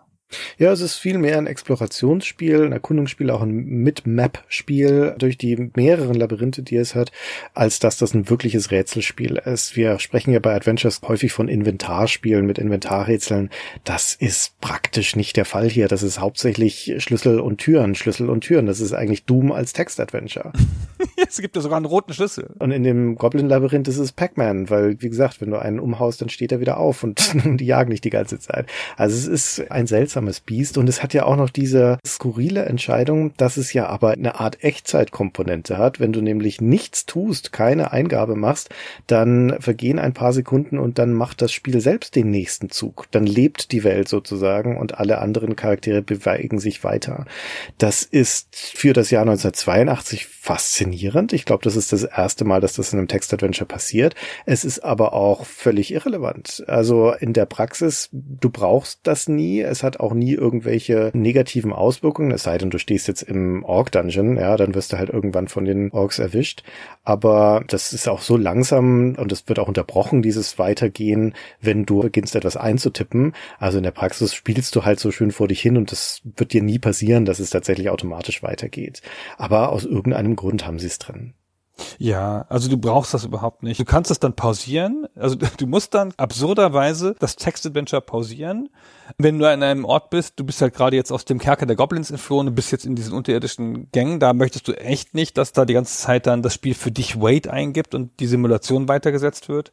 Da ist dann mal ein guter Ort, um Pause einzugeben, Pause und dann hält es halt an. Also es ist einfach sinnlos. Aber sie haben das System halt und sie haben es dir damit transparent gemacht, finde ich. Das ist eigentlich ganz nett.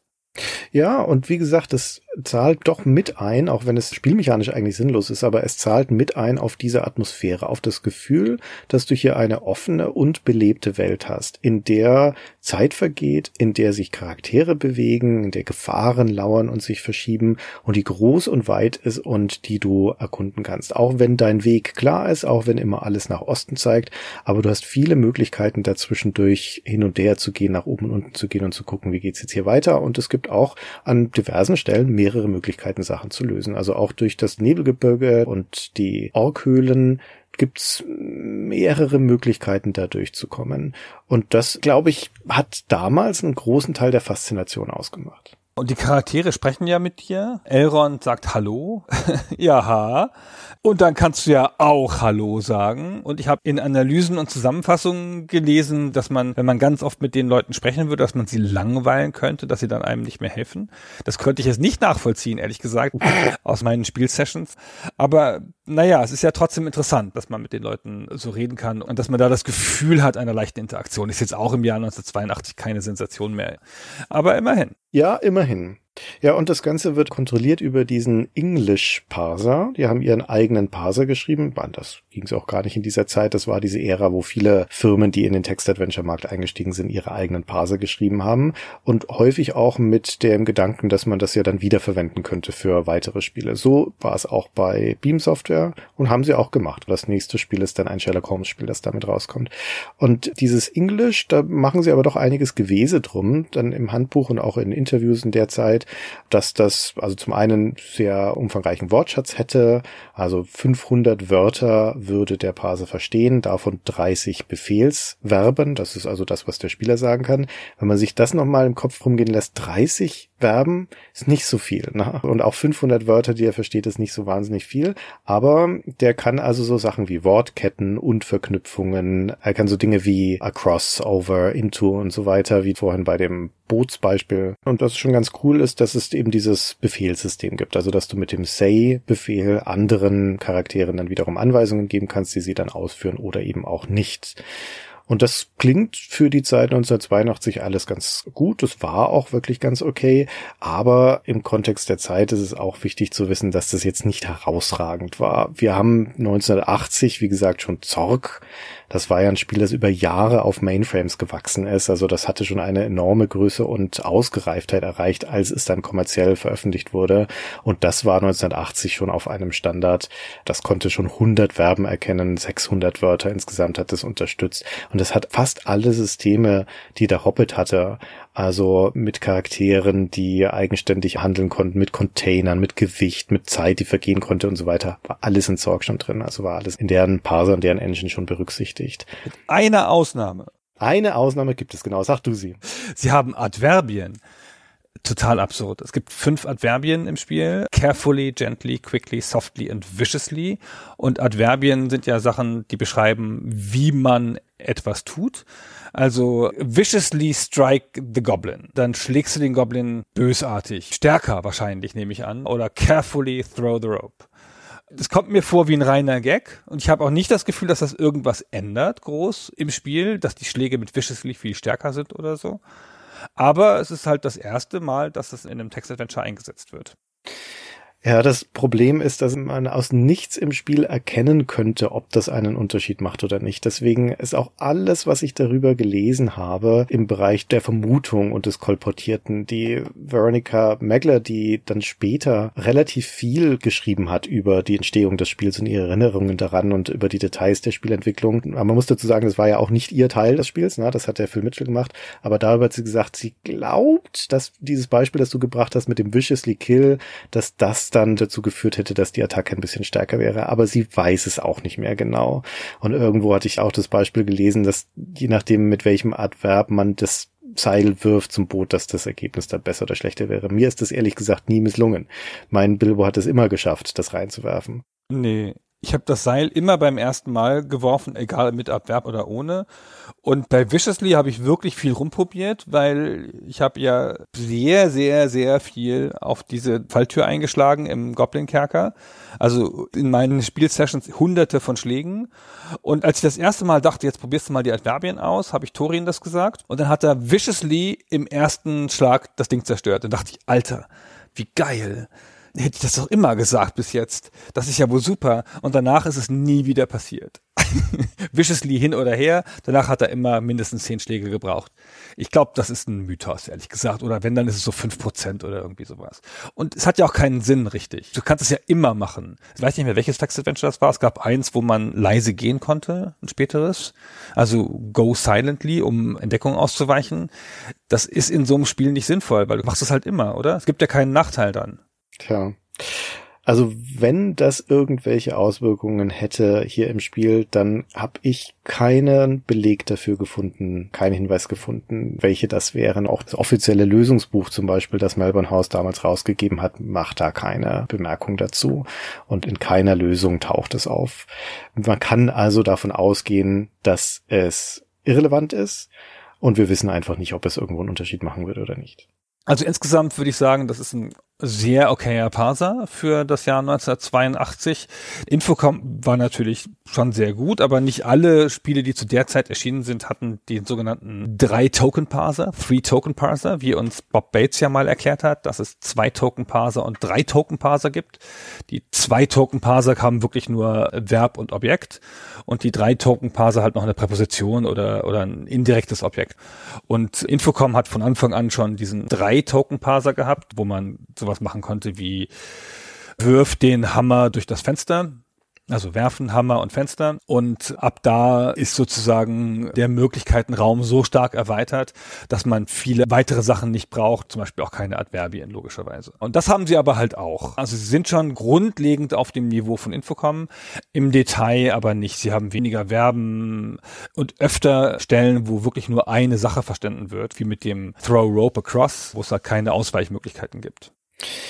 Aber sie haben noch etwas anderes, wo sie Infocom voraus sind. Wir haben es schon am Anfang kurz erwähnt. Sie haben Grafik. Sie haben Bilder.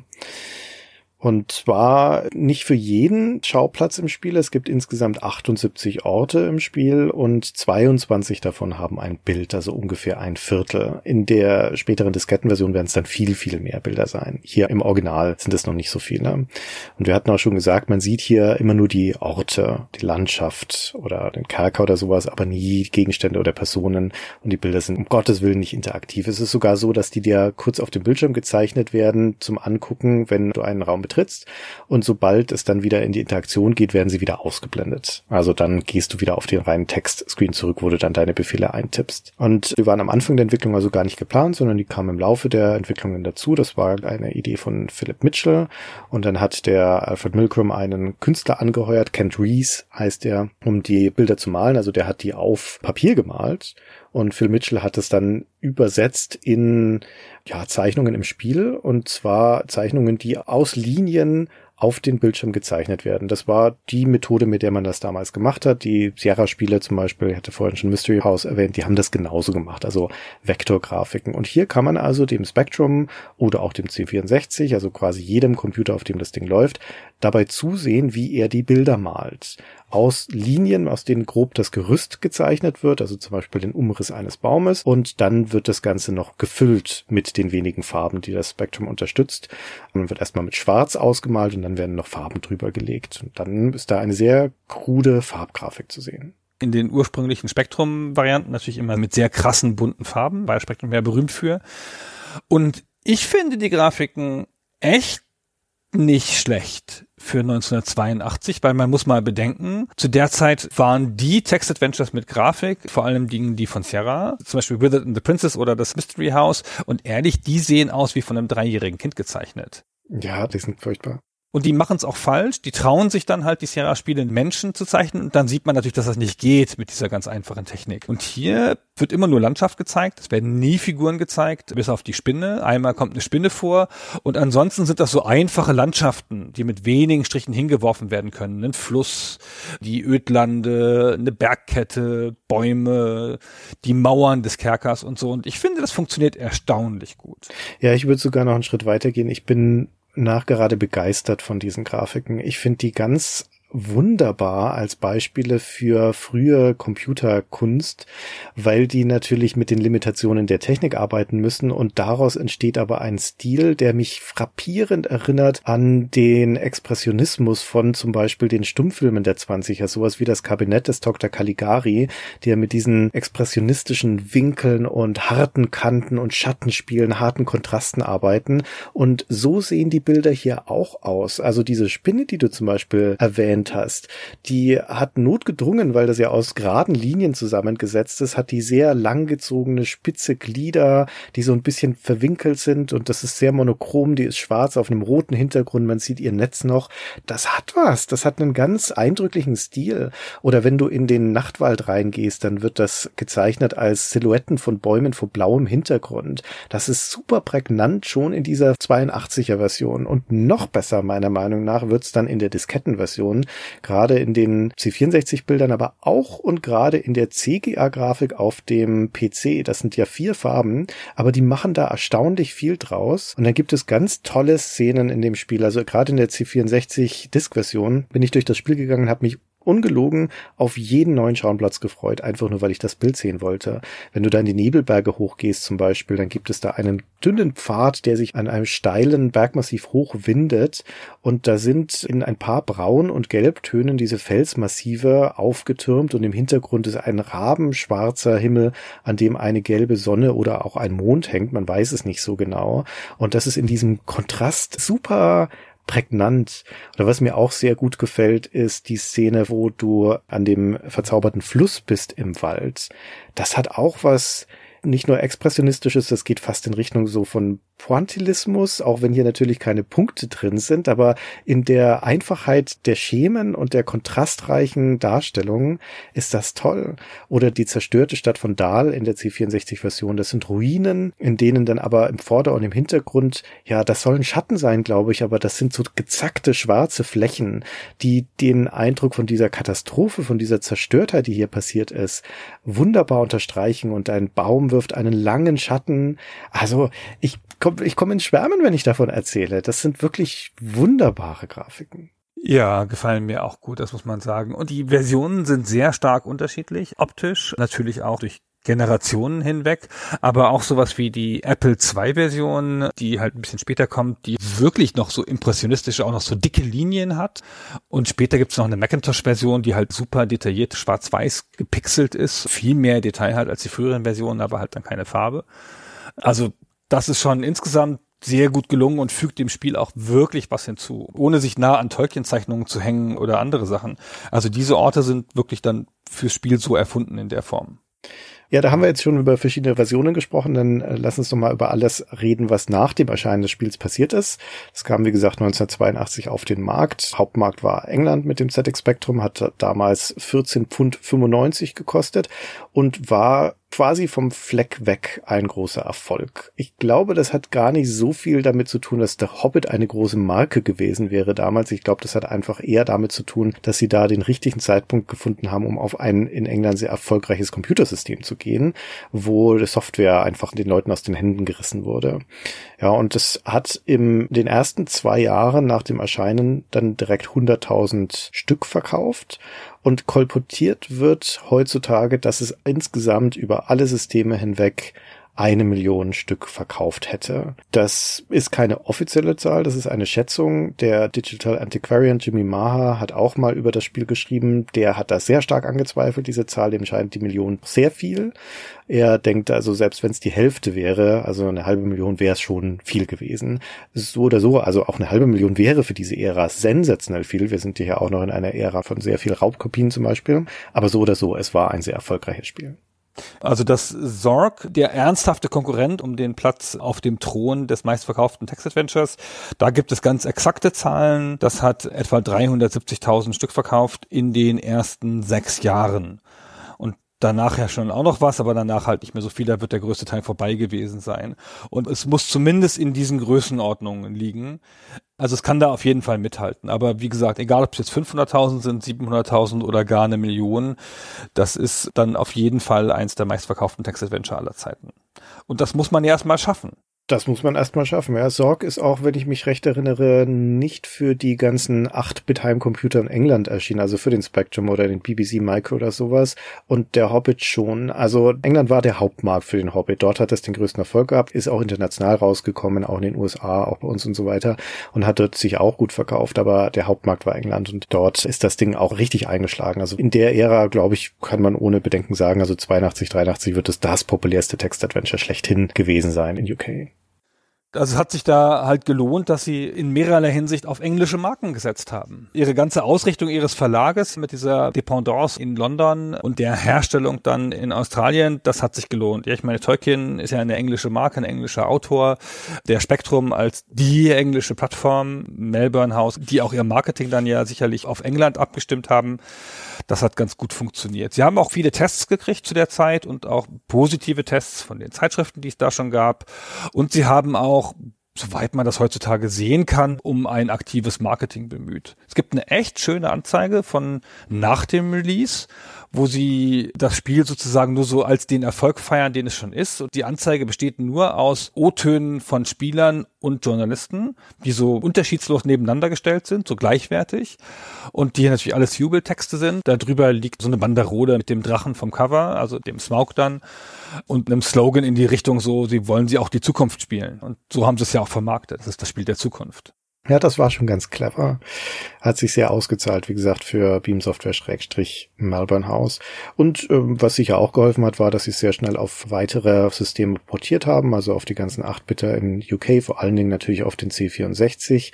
Das hat der Greg Barnett gemacht, der ein ganz früher Mitarbeiter war, der später dann bekannt geworden ist durch sein Spiel Way of the Exploding Fist und dann noch viel später hat er mit einem eigenen Studio Discworld gemacht. Der hat also die erste C64-Portierung erledigt denn es gibt zwei. 1983 kam die erste C64-Version und es ist eine Besonderheit dieser Ära, dass Melbourne House dann ja, ein Remaster quasi gemacht hat von ihr. Ja, ein Remake, ja, drei Jahre später. Zwei Jahre später, also 85, für Disketten, weil diese ganzen frühen Versionen kamen noch auf Kassetten und dann zwei Jahre später war aber die Diskette inzwischen das verbreitete Medium. Es gab auch Systeme wie den PC zum Beispiel, die überhaupt keine Kassetten unterstützt haben. Also spätestens für diese Ports hätten sie es auch auf eine Diskettenversion übertragen müssen. Bei der Gelegenheit haben sie das Spiel dann aber nochmal überarbeitet. Das heißt zweierlei. Das heißt zum einen ein paar inhaltliche Überarbeitungen, vor allen Dingen viel mehr Text. Also wir kriegen jetzt mehr Kontext, die Beschreibung der Räume sind umfangreicher, es gibt mehr Interaktion mit den Charakteren. Wenn man jetzt in die Gefängniszelle der Goblins geworfen wird zum Beispiel, dann meldet sich Thorin und sagt, dürfte ich höflichst nach deinem Plan fragen, um hier herauszukommen, oder sollen wir hier bis in alle Ewigkeit verrotten? Ja, es trägt jetzt nichts bei zur Rätsellösung, aber das ist nett, weil die Atmosphäre ein bisschen besser wird, die Leute werden ein bisschen belebter und das ist schön. Und wir hatten schon angedeutet, bedeutet, es hat stellenweise sogar ein bisschen anderen Spielablauf. Vor allen Dingen das Ende rund um den einsamen Berg ist deutlich verändert. Der Drache kommt jetzt da nicht mehr raus. Er ist immer feindselig. Er sitzt auf seinem Hort. Wenn du da jetzt einfach reinmarschierst durch den Vordereingang, was immer noch geht, dann ist das immer tödlich. Also selbst mit dem Ring. Smaug spottet dann noch über Bilbo, weil sein Schatten ihn verraten hat.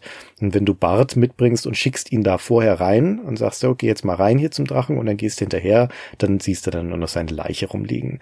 Also so geht's nicht nicht. Du musst jetzt tatsächlich durch den Seitenangang rein und der ist aber auch nicht mehr an der Westseite des Bergs, sondern da haben sie schön ein neues Labyrinth eingefügt. Der hat die Gelegenheit genutzt, dann nochmal ein Berglabyrinth mit davor zu bauen, so dass man sich da bis zum Norden dann durchkämpfen muss. Und das musst du jetzt machen und du musst also auch den kleinen Schlüssel dabei haben und den Torin, damit dir da die Tür geöffnet wird. Ich finde, dass da mehr Text ist, das ist echt ein wesentlicher Fortschritt, auch wenn es nur fluff ist.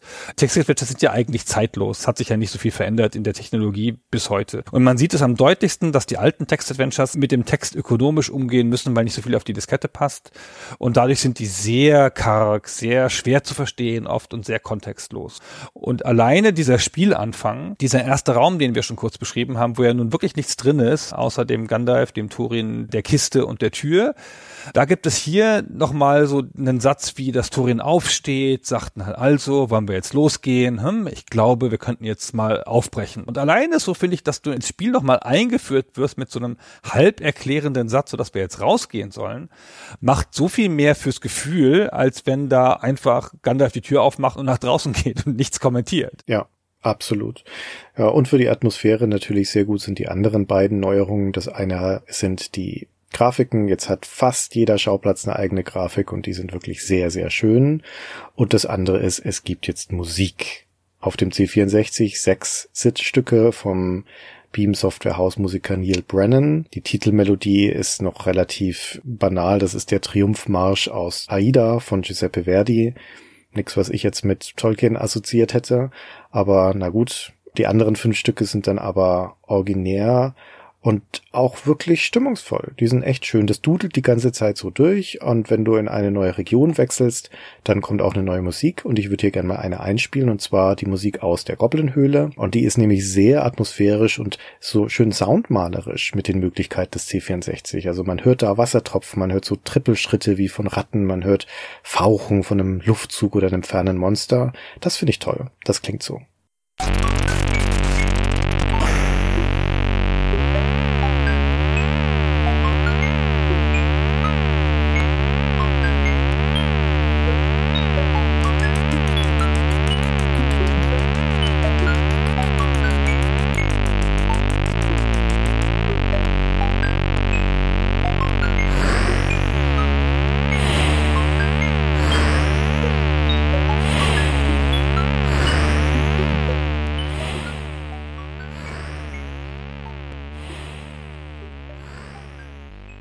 Echt okay. Ja, echt okay. Ja, ist jetzt ist Riesenkracher ist es auch nicht, aber es soll ja auch keine dramatische Szene untermalen. Beim Text-Adventure machst du ja keine situative Musik oder irgendwas. Da willst du ja auch vielleicht ein bisschen denken und so. Das soll ja nur Atmosphäre darstellen und das tut es exzellent, wie du gesagt hast. Genau. Ja, und wenn man also nochmal eine Version heutzutage spielen wollte vom Hobbit, dann würde ich schon sagen, entweder hier diese C64-Version oder gerne auch die DOS-Version. Das ist nämlich die gleiche. Die bringt man ein bisschen leichter zum Laufen. Da sehen die Grafiken nicht ganz so schön aus, aber wie gesagt, aus dem CGA holen sie trotzdem hier einiges raus. Oder die Alternative ist das Wilderland, das wir schon erwähnt haben, wenn man das Original spielen möchte. Das braucht ein bisschen Gebastel, um das zum Laufen zu bringen. Aber es lohnt sich. Das ist wirklich eine tolle Art und Weise, so ein altes Spiel mal zu erleben mit diesem Blick unter die Haube. Generell ist das ein Spiel, das die Fantasie von Leuten beflügelt hat und an dem auch also ich will nicht sagen, bis jetzt noch gewerkelt wurde, aber das halt bis jetzt auch noch eine kleine aktive Fanszene hat. Und 2015 ist sogar noch mal eine neue Spektrum-Version erschienen von einem Fanteam, die das jetzt auf eine 128k Spektrum-Version angepasst hat. Keine Ahnung, wie groß die Zielgruppe dafür ist, aber auch so mit neuen Grafiken und so einfach nochmal. Also das ist schon alles sehr nett. Und das ist halt das Vermächtnis von Veronica Megler. Text-Adventure aus der Zeit sind ja im weitesten Sinne bis auf die großen Werke vergessen, weil das so singuläre Erfahrungen sind und das ist halt vorbei. Und dieses Spiel, das halt für jeden Spieler irgendwie anders ist, wo jeder was anderes mit verbinden kann, das hat sich halt ein bisschen gehalten. Ja, also es war für diese junge Firma Beam Software, beziehungsweise auch für Melbourne House, die als Publisher von Spielen ja da auch sehr frisch waren, war das ein Überraschungshit, ein super Coup, ein super Aufschlag und ist aber auch über die nächste Zeit, also bis Way of the Exploding Fist, was ein paar Jahre später kam, das einzige geblieben, denn das, was sie dann nachgeschoben haben, also dieses Sherlock Adventure zum Beispiel, aber auch weitere Herr der Ringe Spiele, sie haben dann zum Herrn der Ringe nämlich auch noch Text Adventures gemacht, die sind weit hinter dem Hobbit zurückgeblieben, obwohl sie eigentlich eigentlich fortschrittlichere Spiele waren, aber sie haben nicht mehr so gut funktioniert wie dieses bizarre erste Spiel. Sie waren nicht mehr so faszinierend und so atmosphärisch. Vielleicht haben sie sich auch vom Setting her, also der Herr der Ringe ist ja doch ein bisschen größer und sperriger als der Hobbit. Vielleicht waren sie auch da ein bisschen schlechter für geeignet. Auf jeden Fall sind die heutzutage historisch unter ferner liefen, während der Hobbit als großer Klassiker gilt.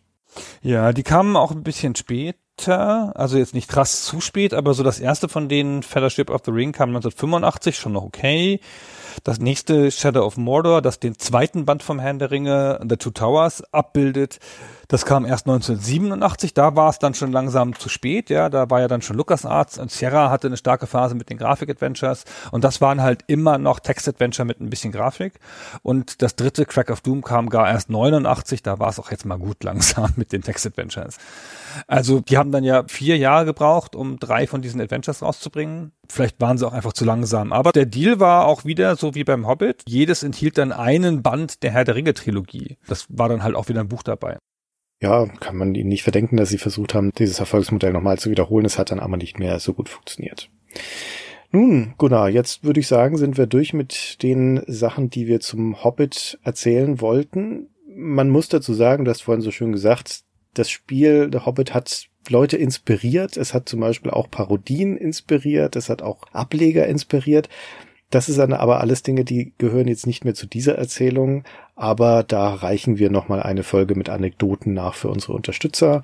Da gibt's doch noch einige Kleinigkeiten nachzutragen, die aber jetzt für das große Ganze nicht relevant genug sind, um sie hier noch einzunehmen. Und im offenen Bereich legen wir auch noch eine Folge nach. Es wird noch eine Folge Die Welt von Mittelerde geben, wo unsere Kollegin Rahel dem Mythos von Tolkiens Worldbuilding nachspürt und mit einem Experten was zur Lore dieser Welt erzählt.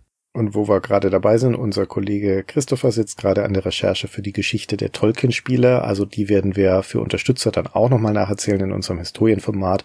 Also alles, was vor und nach dem Hobbit, naja, vor eigentlich nicht. ja, doch, wobei.